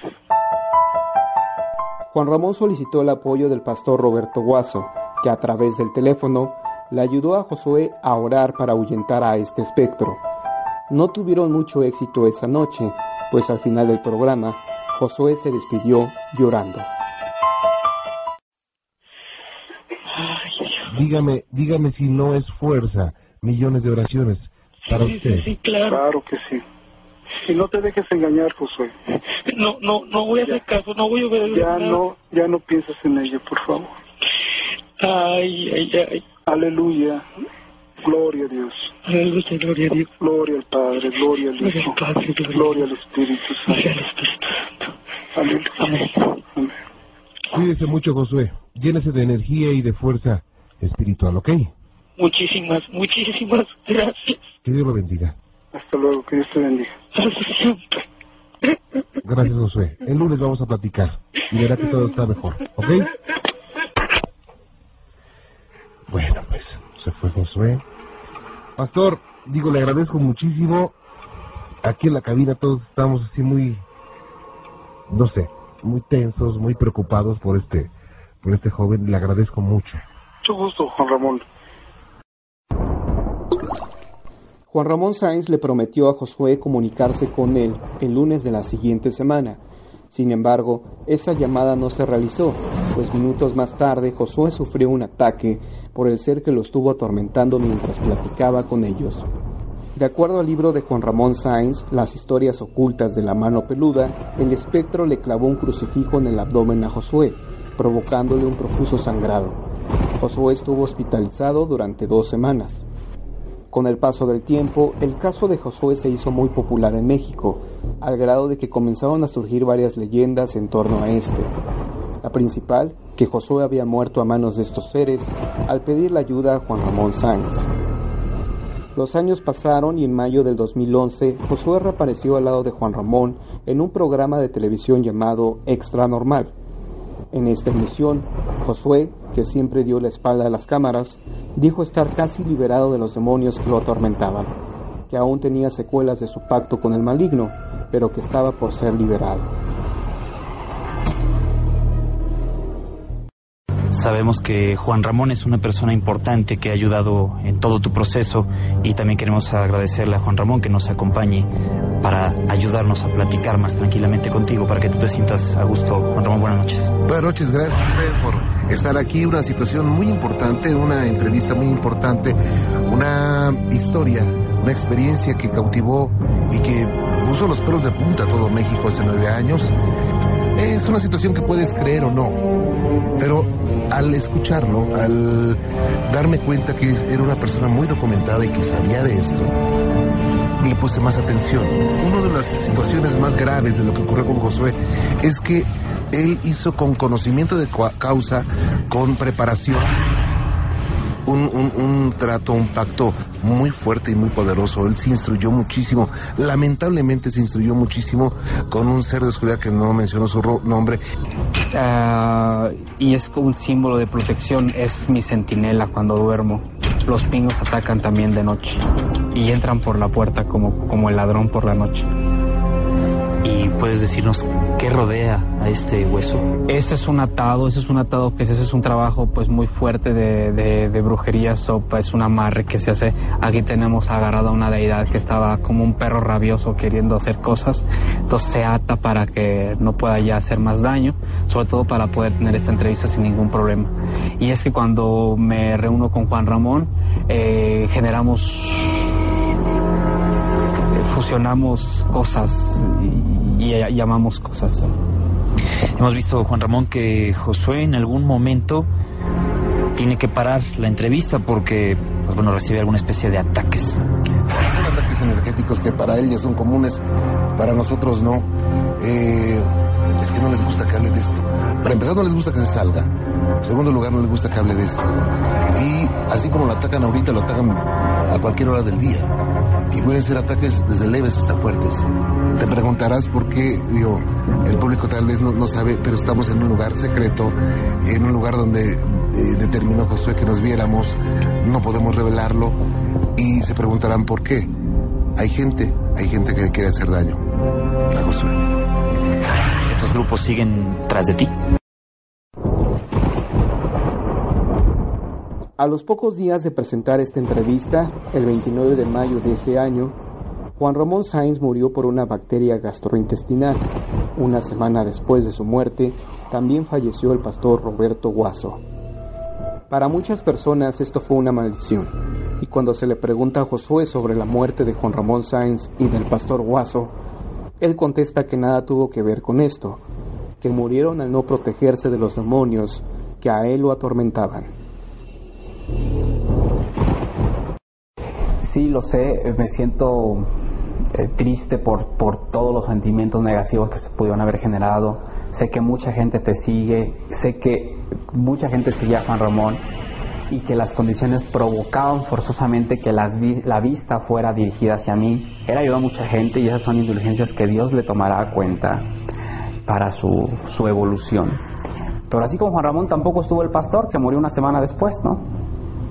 El, pro- el pastor Roberto Guaso este, también. Quiero hacer una pregunta que tal vez te pueda sonar muy directa, no sé si agresiva. Juan Ramón y el pastor Guaso, las dos personas más cercanas a ti en todo este proceso, al menos que nosotros estuviéramos enterados. ¿Tú tuviste que ver con la muerte de ellos? No necesariamente. Yo era un cúmulo de energías malas. Realmente en mí existía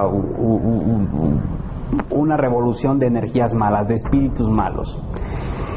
Sí existe la posibilidad de que su estado de energía de ellos permitiera el ingreso de estas cosas. Pero no fue tu voluntad lo que ellos les Exactamente, pero no fue una- un deseo mío, o jamás lo promoví, en los rituales eh, jamás se buscó eso. Era una, eran personas que ya estaban débiles y que se vieron vulnerables a, a- a energías, luego digo en caso de, Juan Ramón Sainz, de otra gente, o sea, la muerte de Juan Ramón es voluntad de otra gente. Con este tipo de declaraciones la gente estaba convencida de que Josué seguía siendo satanista y que era el responsable de estas muertes. Sin embargo, el 26 de agosto del 2012, cuando Josué participó en un debate radiofónico donde lo interrogaron sobre su caso, generó muchas dudas, pues al pedirle que hablara algo de latín, hebreo y griego antiguo, lenguas que él afirma domina a la perfección, no pudo hacerlo. Más o menos alrededor del minuto 35, tú dijiste que tú tuviste que aprender latín, hebreo y griego antiguo. Sí, así fue. Así fue. Bueno, te podrás imaginar la pregunta que viene. Quiero pedir que me dijeras algo en, por ejemplo, eh, hebreo. Mira, yo puedo tener contigo, con todos, una cátedra sobre estas lenguas muertas, pero creo que no es el, el fin. No busco eh, corroborar con nadie lo que he dicho. Todo el conocimiento que adquirí en su momento persiste en mi mente. Nada de lo que vi, aprendí o sentí se me ha olvidado. Pero quisiera fuéramos más concretos hacia otro tipo de preguntas que pudiesen ayudar a, mm, a- a tener una visión más amplia de lo que es el culto al diablo. Me explico, que es de donde yo vengo. No, no, no, no tanto incluso el modo o cómo es que me hago llegar a estas cosas, sino lo que eh, comprobar que esto es real, igual que nuestra conversación. Claro. Pero, por ejemplo, y perdóname de verdad, Josué, que, que sea un poco fastidioso, ¿no? En términos sucintos, eh, si te pido que me traduzcas algo al, al griego o al hebreo, eh, no, no, no, no quisieras hacerlo. No, no, porque eso es... Mire, sé que esto puede eh, dar eh, la- armas para la gente para decir, yo estoy acostumbrado a la crítica fuerte, ¿verdad? Estoy acostumbrado a ser este eh, eh, señalado, estoy acostumbrado a ser insultado. Josué Velázquez asegura estar libre de estos demonios, que su vida está consagrada a Cristo. Sin embargo, no ha dado la cara al público y tampoco ha dejado de usar amuletos hechos de huesos de niños. Charlatán o no, su caso pasa a la historia de la investigación paranormal en México como una extraña coincidencia, o bien como una maldición que cobró la vida de dos personas. Reportó desde México para En la Búsqueda Juan Antonio Amezcua. ¿Buscas respuestas? En la búsqueda te las ofrecemos. Con Fernando Aiza.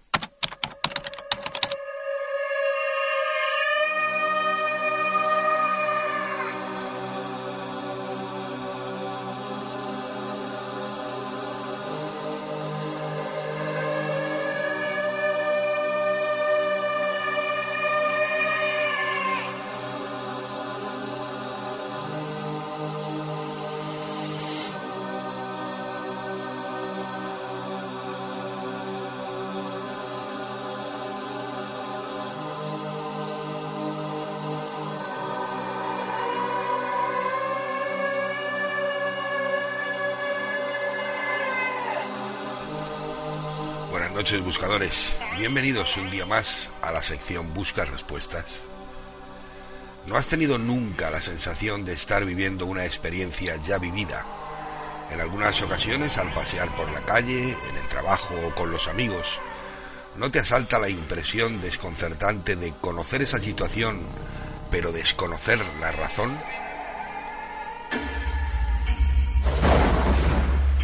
Esa extraña familiaridad cuando conoces a alguien. Esa sensación que te invade al entrar en una habitación. Ese recuerdo que te asalta al reconocer un objeto. Es un déjà vu. ¿Nos conocemos? Sí. Puedes estar seguro. Si creías que era fruto de la imaginación, prepárate para la verdad. Supieras que la persona a quien quieres contar la cosa más importante del mundo no te va a creer. Lo intentaría.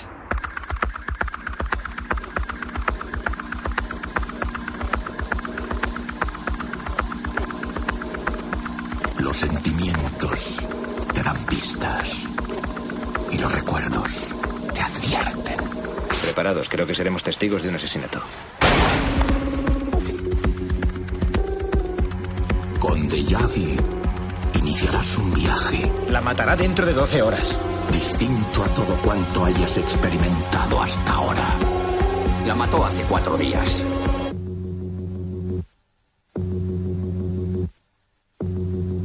Solo es una teoría.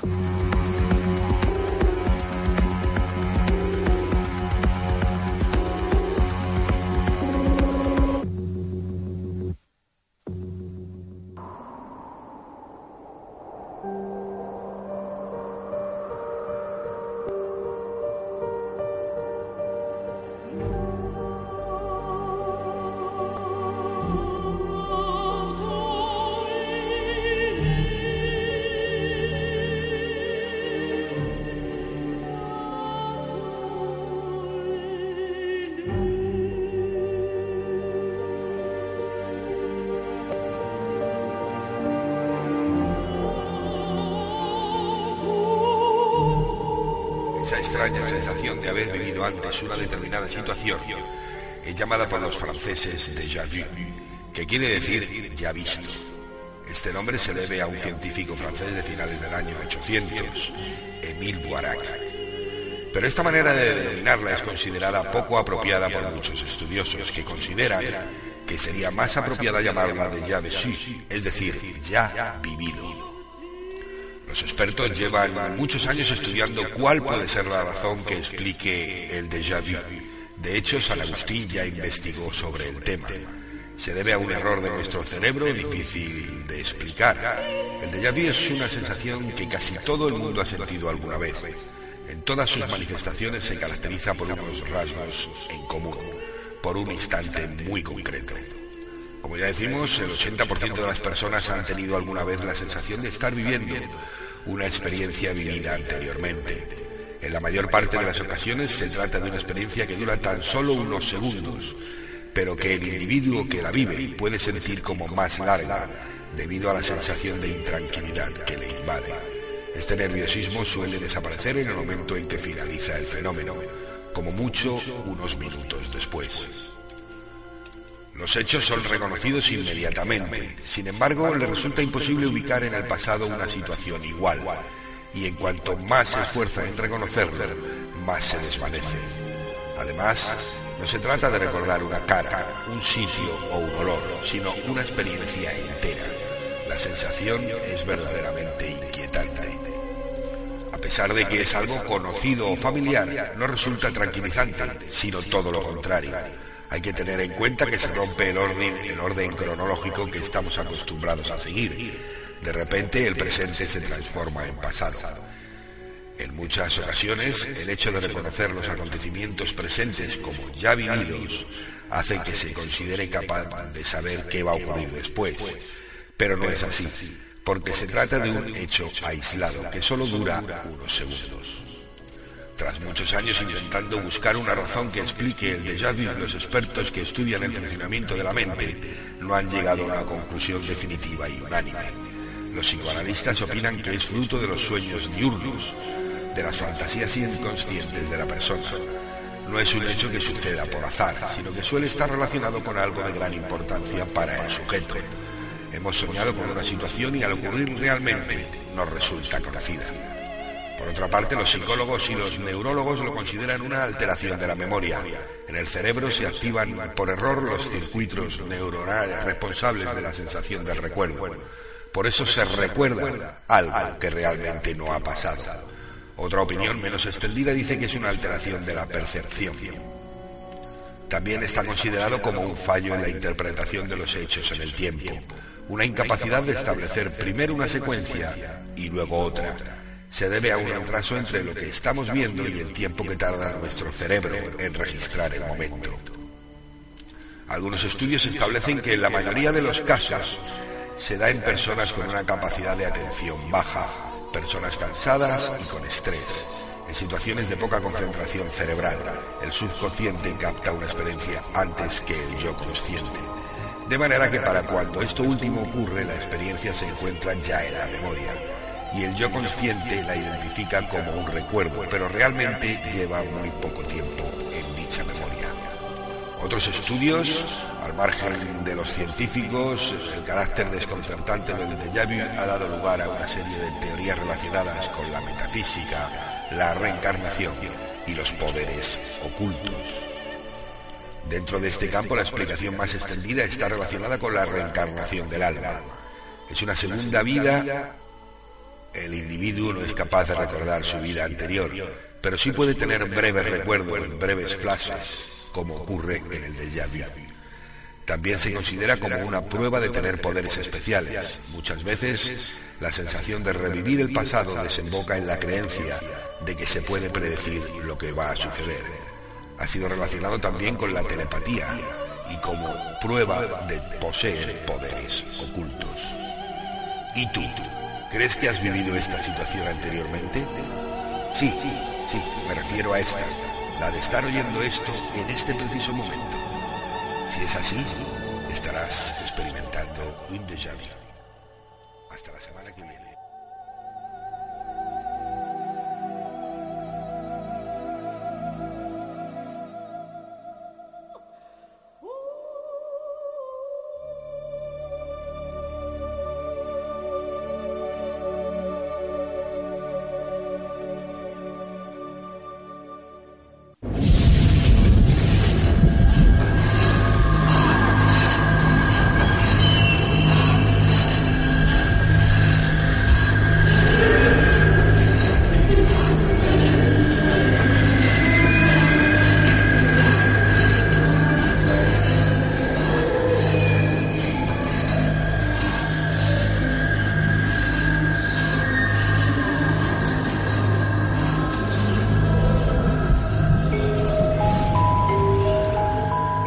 escribo para contarte una experiencia que me ocurrió hace un par de días. Como no sé qué me pasó en realidad, pero me gustaría saberlo, te escribo. Me da cierto reparo comentarla yo mismo, pero no me importa que des mi nombre. Me llamo Óscar Hernández y estoy pasando unos días en Valladolid por cuestiones laborales, pero soy de Sevilla. Estoy en un hotel que por cuestiones obvias no me gustaría que dijeras el nombre. Desde el primer día me he sentido raro aquí. No he podido conciliar el sueño con normalidad. Yo soy muy dormilón y cuando no duermo mis horas no sé ni dónde me encuentro. Soy de dormir de un tirón. Y si sueño, no suelo acordarme, pero desde la misma noche que llegué he tenido pesadillas y casi siempre me he acordado de todas. De hecho, me estoy levantando de sopetón y empapado en sudor. Quizás todo esto que te estoy contando se podría explicar por el estrés de estar en un sitio que no es mi casa, la exigencia del trabajo que estoy desarrollando y muchas otras cosas de aspecto psicológico. Pero yo te lo cuento por si tiene algo que ver con lo que me pasó el jueves pasado. Sobre las 3 de la madrugada me desperté sobresaltado y de nuevo empapado en sudor. Nada novedoso en estos días, si no fuera por el hecho que yo me desperté porque había escuchado, o eso creí, mi nombre.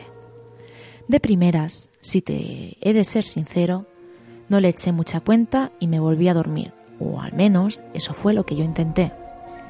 Sé la hora porque tengo un reloj en la mesita y lo miré, como también lo miré a las tres y cuarto de la madrugada, cuando volví a escuchar mi nombre alto y claro. No era producto de mi imaginación, y sonaba como cuando alguien te llama para que le prestes atención. Era una voz femenina. En ropa interior salí al pasillo a ver si alguien me quería hacer una broma, pero sería curioso porque voy del trabajo al hotel y poco más. No he hecho amigos aún aquí y nadie sabe dónde estoy durmiendo, así que era bastante difícil que nadie sepa que estoy en el hotel. Como cabía la posibilidad de que fuera otro Oscar al que llamaban, me metí de nuevo en la habitación, fui al baño a echarme agua en la cara y de nuevo escuché. Pero en esta ocasión se me heló la sangre porque la voz, además de decir mi nombre, añadió, Chiquillo, ¿sabes quién soy? No sé si alguna vez os ha pasado algo así, pero a mí no. Tampoco es que yo haya hablado mucho con nadie de estos temas, aunque sí es verdad que me gustan pero nunca había habido algo tan extraño. Me asusté tanto que me senté en la taza del váter y allí me quedé al menos una hora. Y en este tiempo solo esperaba que la voz me dijera algo, aunque no fue así. Casi 48 horas después de que sucediera lo que te estoy contando, aún sigo nervioso. A la mañana siguiente, pedí a la recepción que me cambiara de habitación. Por supuesto, no expliqué el motivo. La voz era femenina como te decía, y creo que de algún familiar. De familiares así cercanos que se hayan muerto y que yo conociera está mi abuela materna, Dolores, y mi abuelo paterno, Joaquín. Así que por buscarle una explicación lógica, dentro de lo extraño de la situación, la voz podría ser la de la madre de mi madre, que murió cuando yo tenía ocho años y me quería con locura. A ver si a alguien le ha pasado algo similar, Yolanda. Esto no es ninguna broma y lo mismo puede tener alguna explicación normal y corriente, pero mientras no la encuentro comprenderás que mi nerviosismo está ahí.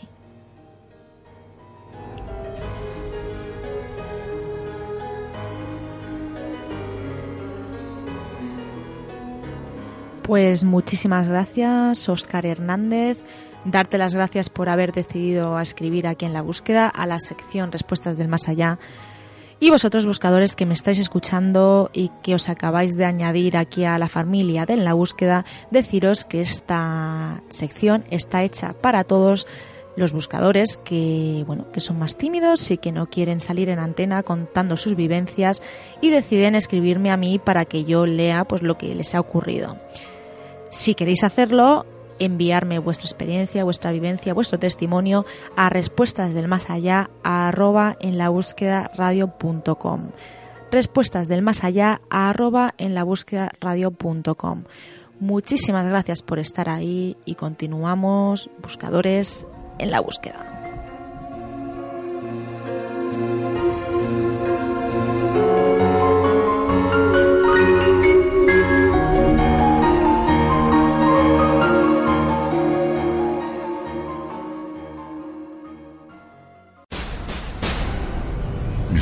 De siempre con Juan Bocanegra.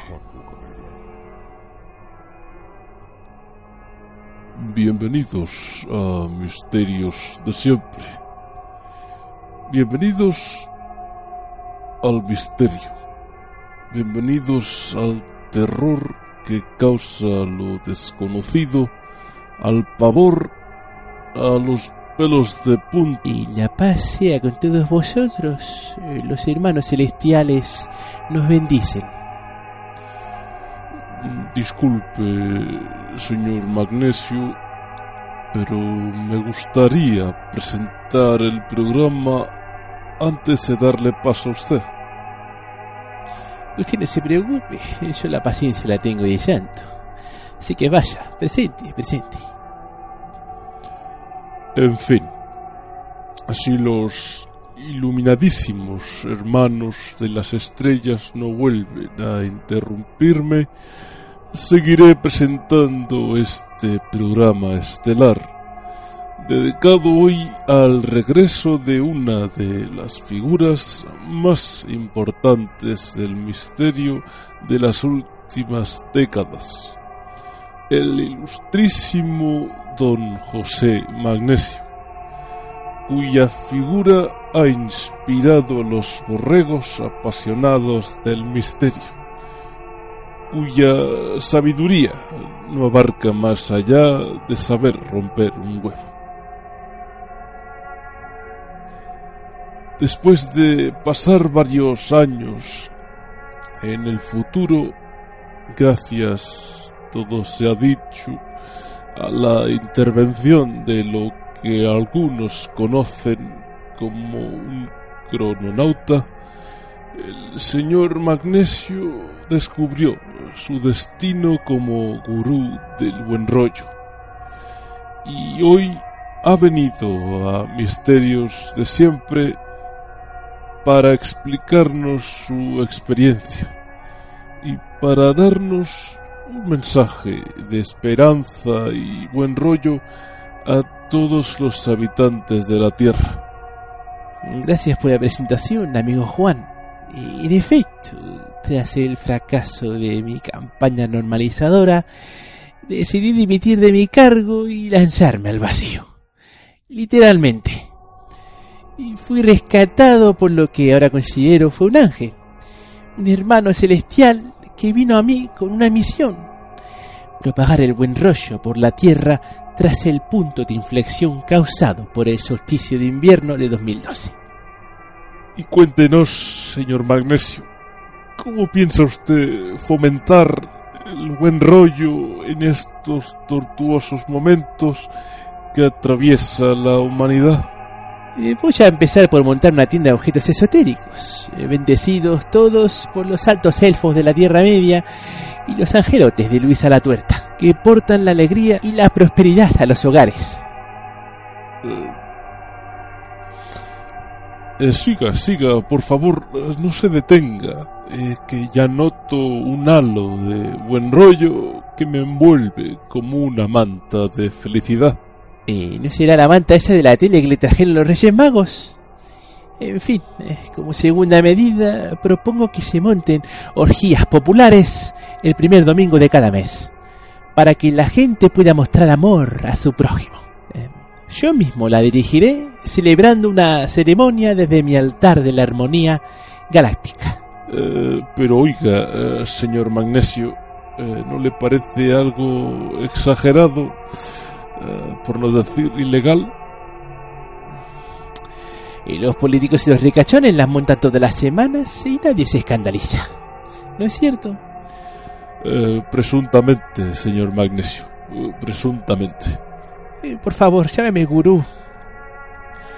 Está bien, Gurú Magnesio, ¿propone usted algo más?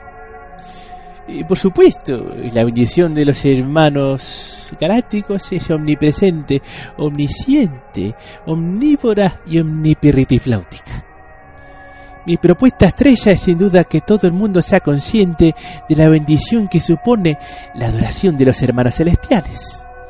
Adalides del buen rollo, portadores de la llama de la alegría, trepadores de la virilidad, Eh, voy a abrir una cadena de iglesias y centros de propagación del buen rollismo por todo el país. Discúlpeme, señor, perdón, gurú magnesio, pero todo esto me parece algo sectario. Pero si yo no cobro nada, es solo la voluntad. Sí, claro, claro. ¿Y cuál es eh, el mensaje de los hermanos celestiales que quería usted comunicar a nuestros oyentes? Pueblos de la tierra, unidos en la congregación del buen rollo, donde todo sabe apoyo. Ay, en fin, gurú Magnesio, gracias por estar eh, con nosotros hoy. Esperamos que logre usted su cometido esparcir el buen rollo por el planeta. Qué buena falta le hace. Gracias a usted, señor culo negro, por su amabilidad. En fin, y después de esta entrevista, que por mi parte ha sido de lo más perturbadora, le dejamos con un misterio aún mayor, nuestro querido patrocinador. Esta entrevista ha sido patrocinada por Remedios Esotéricos La Tiendica de la Suegra. Remedios Esotéricos La Tiendica de la Suegra, objetos místicos y veras negras.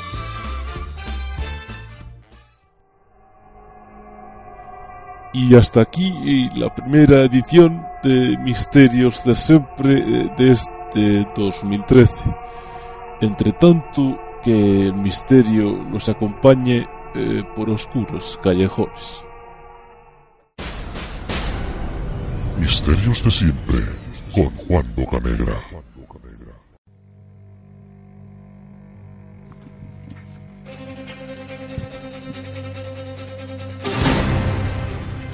Buscadores, ya hemos llegado a la recta final del programa, pero bueno, ahora nos queda leer todos vuestros comentarios, sugerencias.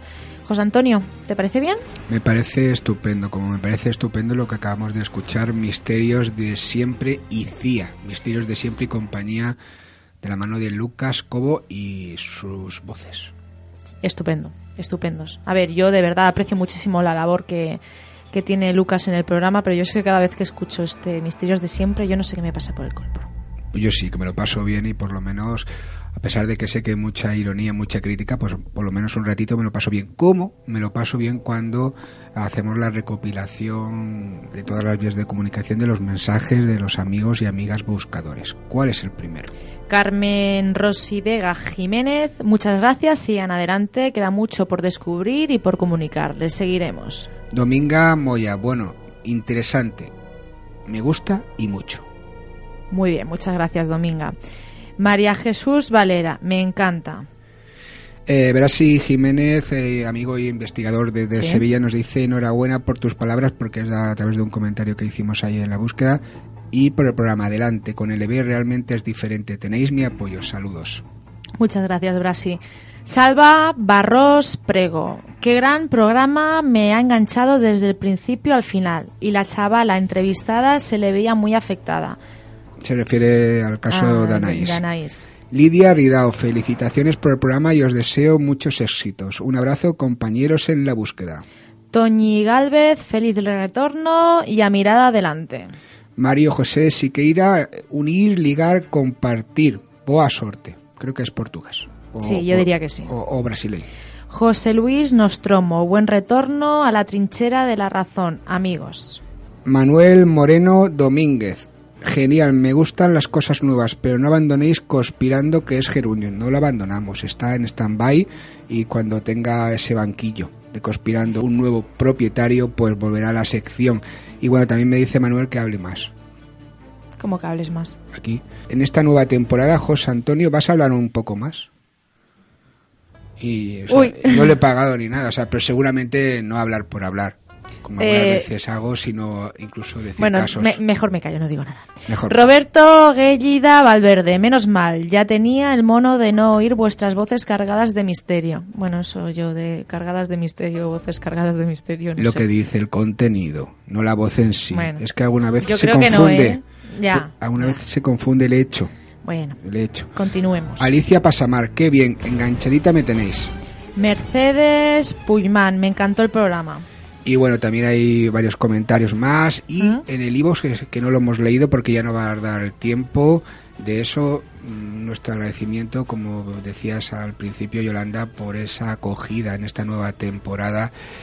Y nada, porque siempre estáis ahí, amigos y amigas buscadores, y porque ahí Carlos me va a preparar Metallica Orión, que ya está sonando para poder irnos. Es que si no, es como me pasa con, ma- como con Iron Maiden, si no, no me voy. Vale, vale, pues ya Carlos ha puesto la música y yo creo que ya nos podemos despedir hasta la semana que viene de nuestros buscadores, de nuestros queridos buscadores. Pues hasta la semana que viene, ¿no? Hasta la semana que viene.